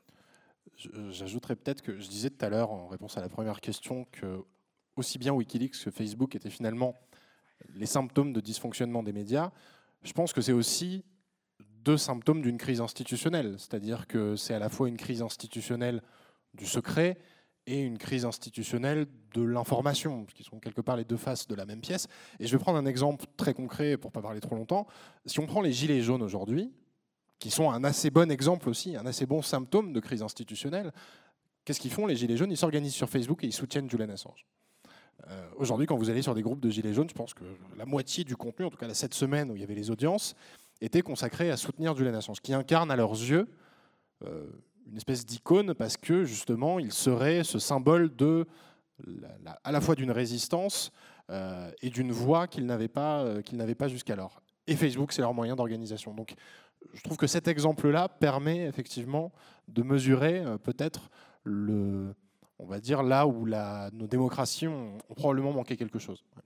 Et, Internet reste très très excitant comme espace. C'est-à-dire que moi, par exemple, je travaille régulièrement pour l'atelier des médias de, RFI. Et euh, en décembre, j'étais encore euh, au Tchad, où vous avez tout un tas de jeunes qui, heureusement, ne sont pas obligés de se taper la propagande euh, diffusée par la télé nationale d'Idriss Déby et qui réussissent, grâce même parfois d'ailleurs à des pages Facebook ou à des groupes WhatsApp, parce qu'il n'y a pas que des propos haineux qui circulent sur ces réseaux-là, qui arrivent à proposer des choses intéressantes. Donc, il ne s'agit pas de voir le verre à moitié vide ou à moitié plein. C'est-à-dire qu'on est dans une modernité traversée de paradoxes et de contradictions. Et Internet a, fait perdre euh, le monopole d'éclair quant à la, gestion de l'agenda euh, du débat public. Et c'est en partie une bonne nouvelle, puisque ça permet à des citoyens qui ont des choses à faire valoir et qui n'étaient pas entendus jusqu'ici, bah, de faire valoir justement leur, parole. Est-ce qu'il y a une dernière question? Eh bien, c'était la dernière. Ah, très très court. Troisième rang. Justement, est-ce que c'est possible d'avoir des, espèces de médias alternatifs qui sont dépendants de, ces plateformes type Facebook? Euh, Dans la durée en particulier puisqu'il les contrôle pour le coup? Il va falloir euh, l'une des solutions, euh, tiens en un mot, c'est décentralisation en fait. il va falloir redécentraliser euh, le réseau qui à l'origine était décentralisé. À l'origine, c'était plusieurs ordinateurs qu'on mettait en commun les uns avec les autres. C'est un réseau qui vient de, scientifiques quand même, qui a été créé par des scientifiques pour partager des, communications scientifiques. C'est pas pour rien. Euh, donc euh, il, faut, sortir de la, de la centralisation. Il va falloir sans doute casser un certain nombre de monopoles, à commencer par Google et peut-être par Facebook, et, les casser soit par la loi aux États-Unis, soit par nos usages. Mais c'est toujours très compliqué. C'est-à-dire que évidemment euh, euh, il y a, le, voilà, la barrière à l'entrée. Plus il y a de gens sur Facebook, plus on a envie d'y être. Enfin, bon, il y a des alternatives qui existent. Elles sont pas encore suffisamment fonctionnelles. Elles ne elles rassemblent pas encore suffisamment de gens. Encore une fois, je rappelle, hein, ce dont on parle, Internet à, 30 ans, dans la manière dont on l'utilise aujourd'hui on a encore du chemin à faire et euh, ces questions-là, on se les pose, tout le, monde, tout le monde commence à y réfléchir, on va peut-être trouver des solutions. Et en une phrase, Maria Ressa, rappeleur aux Philippines, grâce à Facebook et à son architecture assez singulière et débatogène, euh, ça a émergé très très vite, mais ils se sont rendus compte qu'en mettant tous leurs œufs dans le même panier, et un panier commercial qui en plus en permanence malmène les éditeurs parce qu'ils changent les règles du jeu en permanence, c'est une très mauvaise idée. Donc aujourd'hui, ils sont en train de, de, rapatrier sur Internet et non plus sur Facebook, c'est-à-dire de, vraiment miser sur leur site et, leur présence ailleurs pour ne pas être dépendant d'un acteur aussi versatile, aussi dangereux et, aussi, euh, aussi monopolistique, hein, quelque part. Voilà, ce sera le, mot de la fin. Je renvoie pour en savoir davantage à vos livres, Julien Lebot dans la tête de Mark Zuckerberg. Guillaume Ledy et Olivier euh, Tesquet dans la tête de Julian Assange. Et donc je rappelle Olivier Tesquet également euh, à la trace, je ne l'ai pas là, mais vous reconnaîtrez là-haut le livre, c'est une couverture jaune. vous allez pouvoir les retrouver donc à la sortie de la salle pour une séance de dédicace. Merci beaucoup à tous les trois, merci beaucoup à vous. Merci beaucoup. Merci Arnaud. Merci.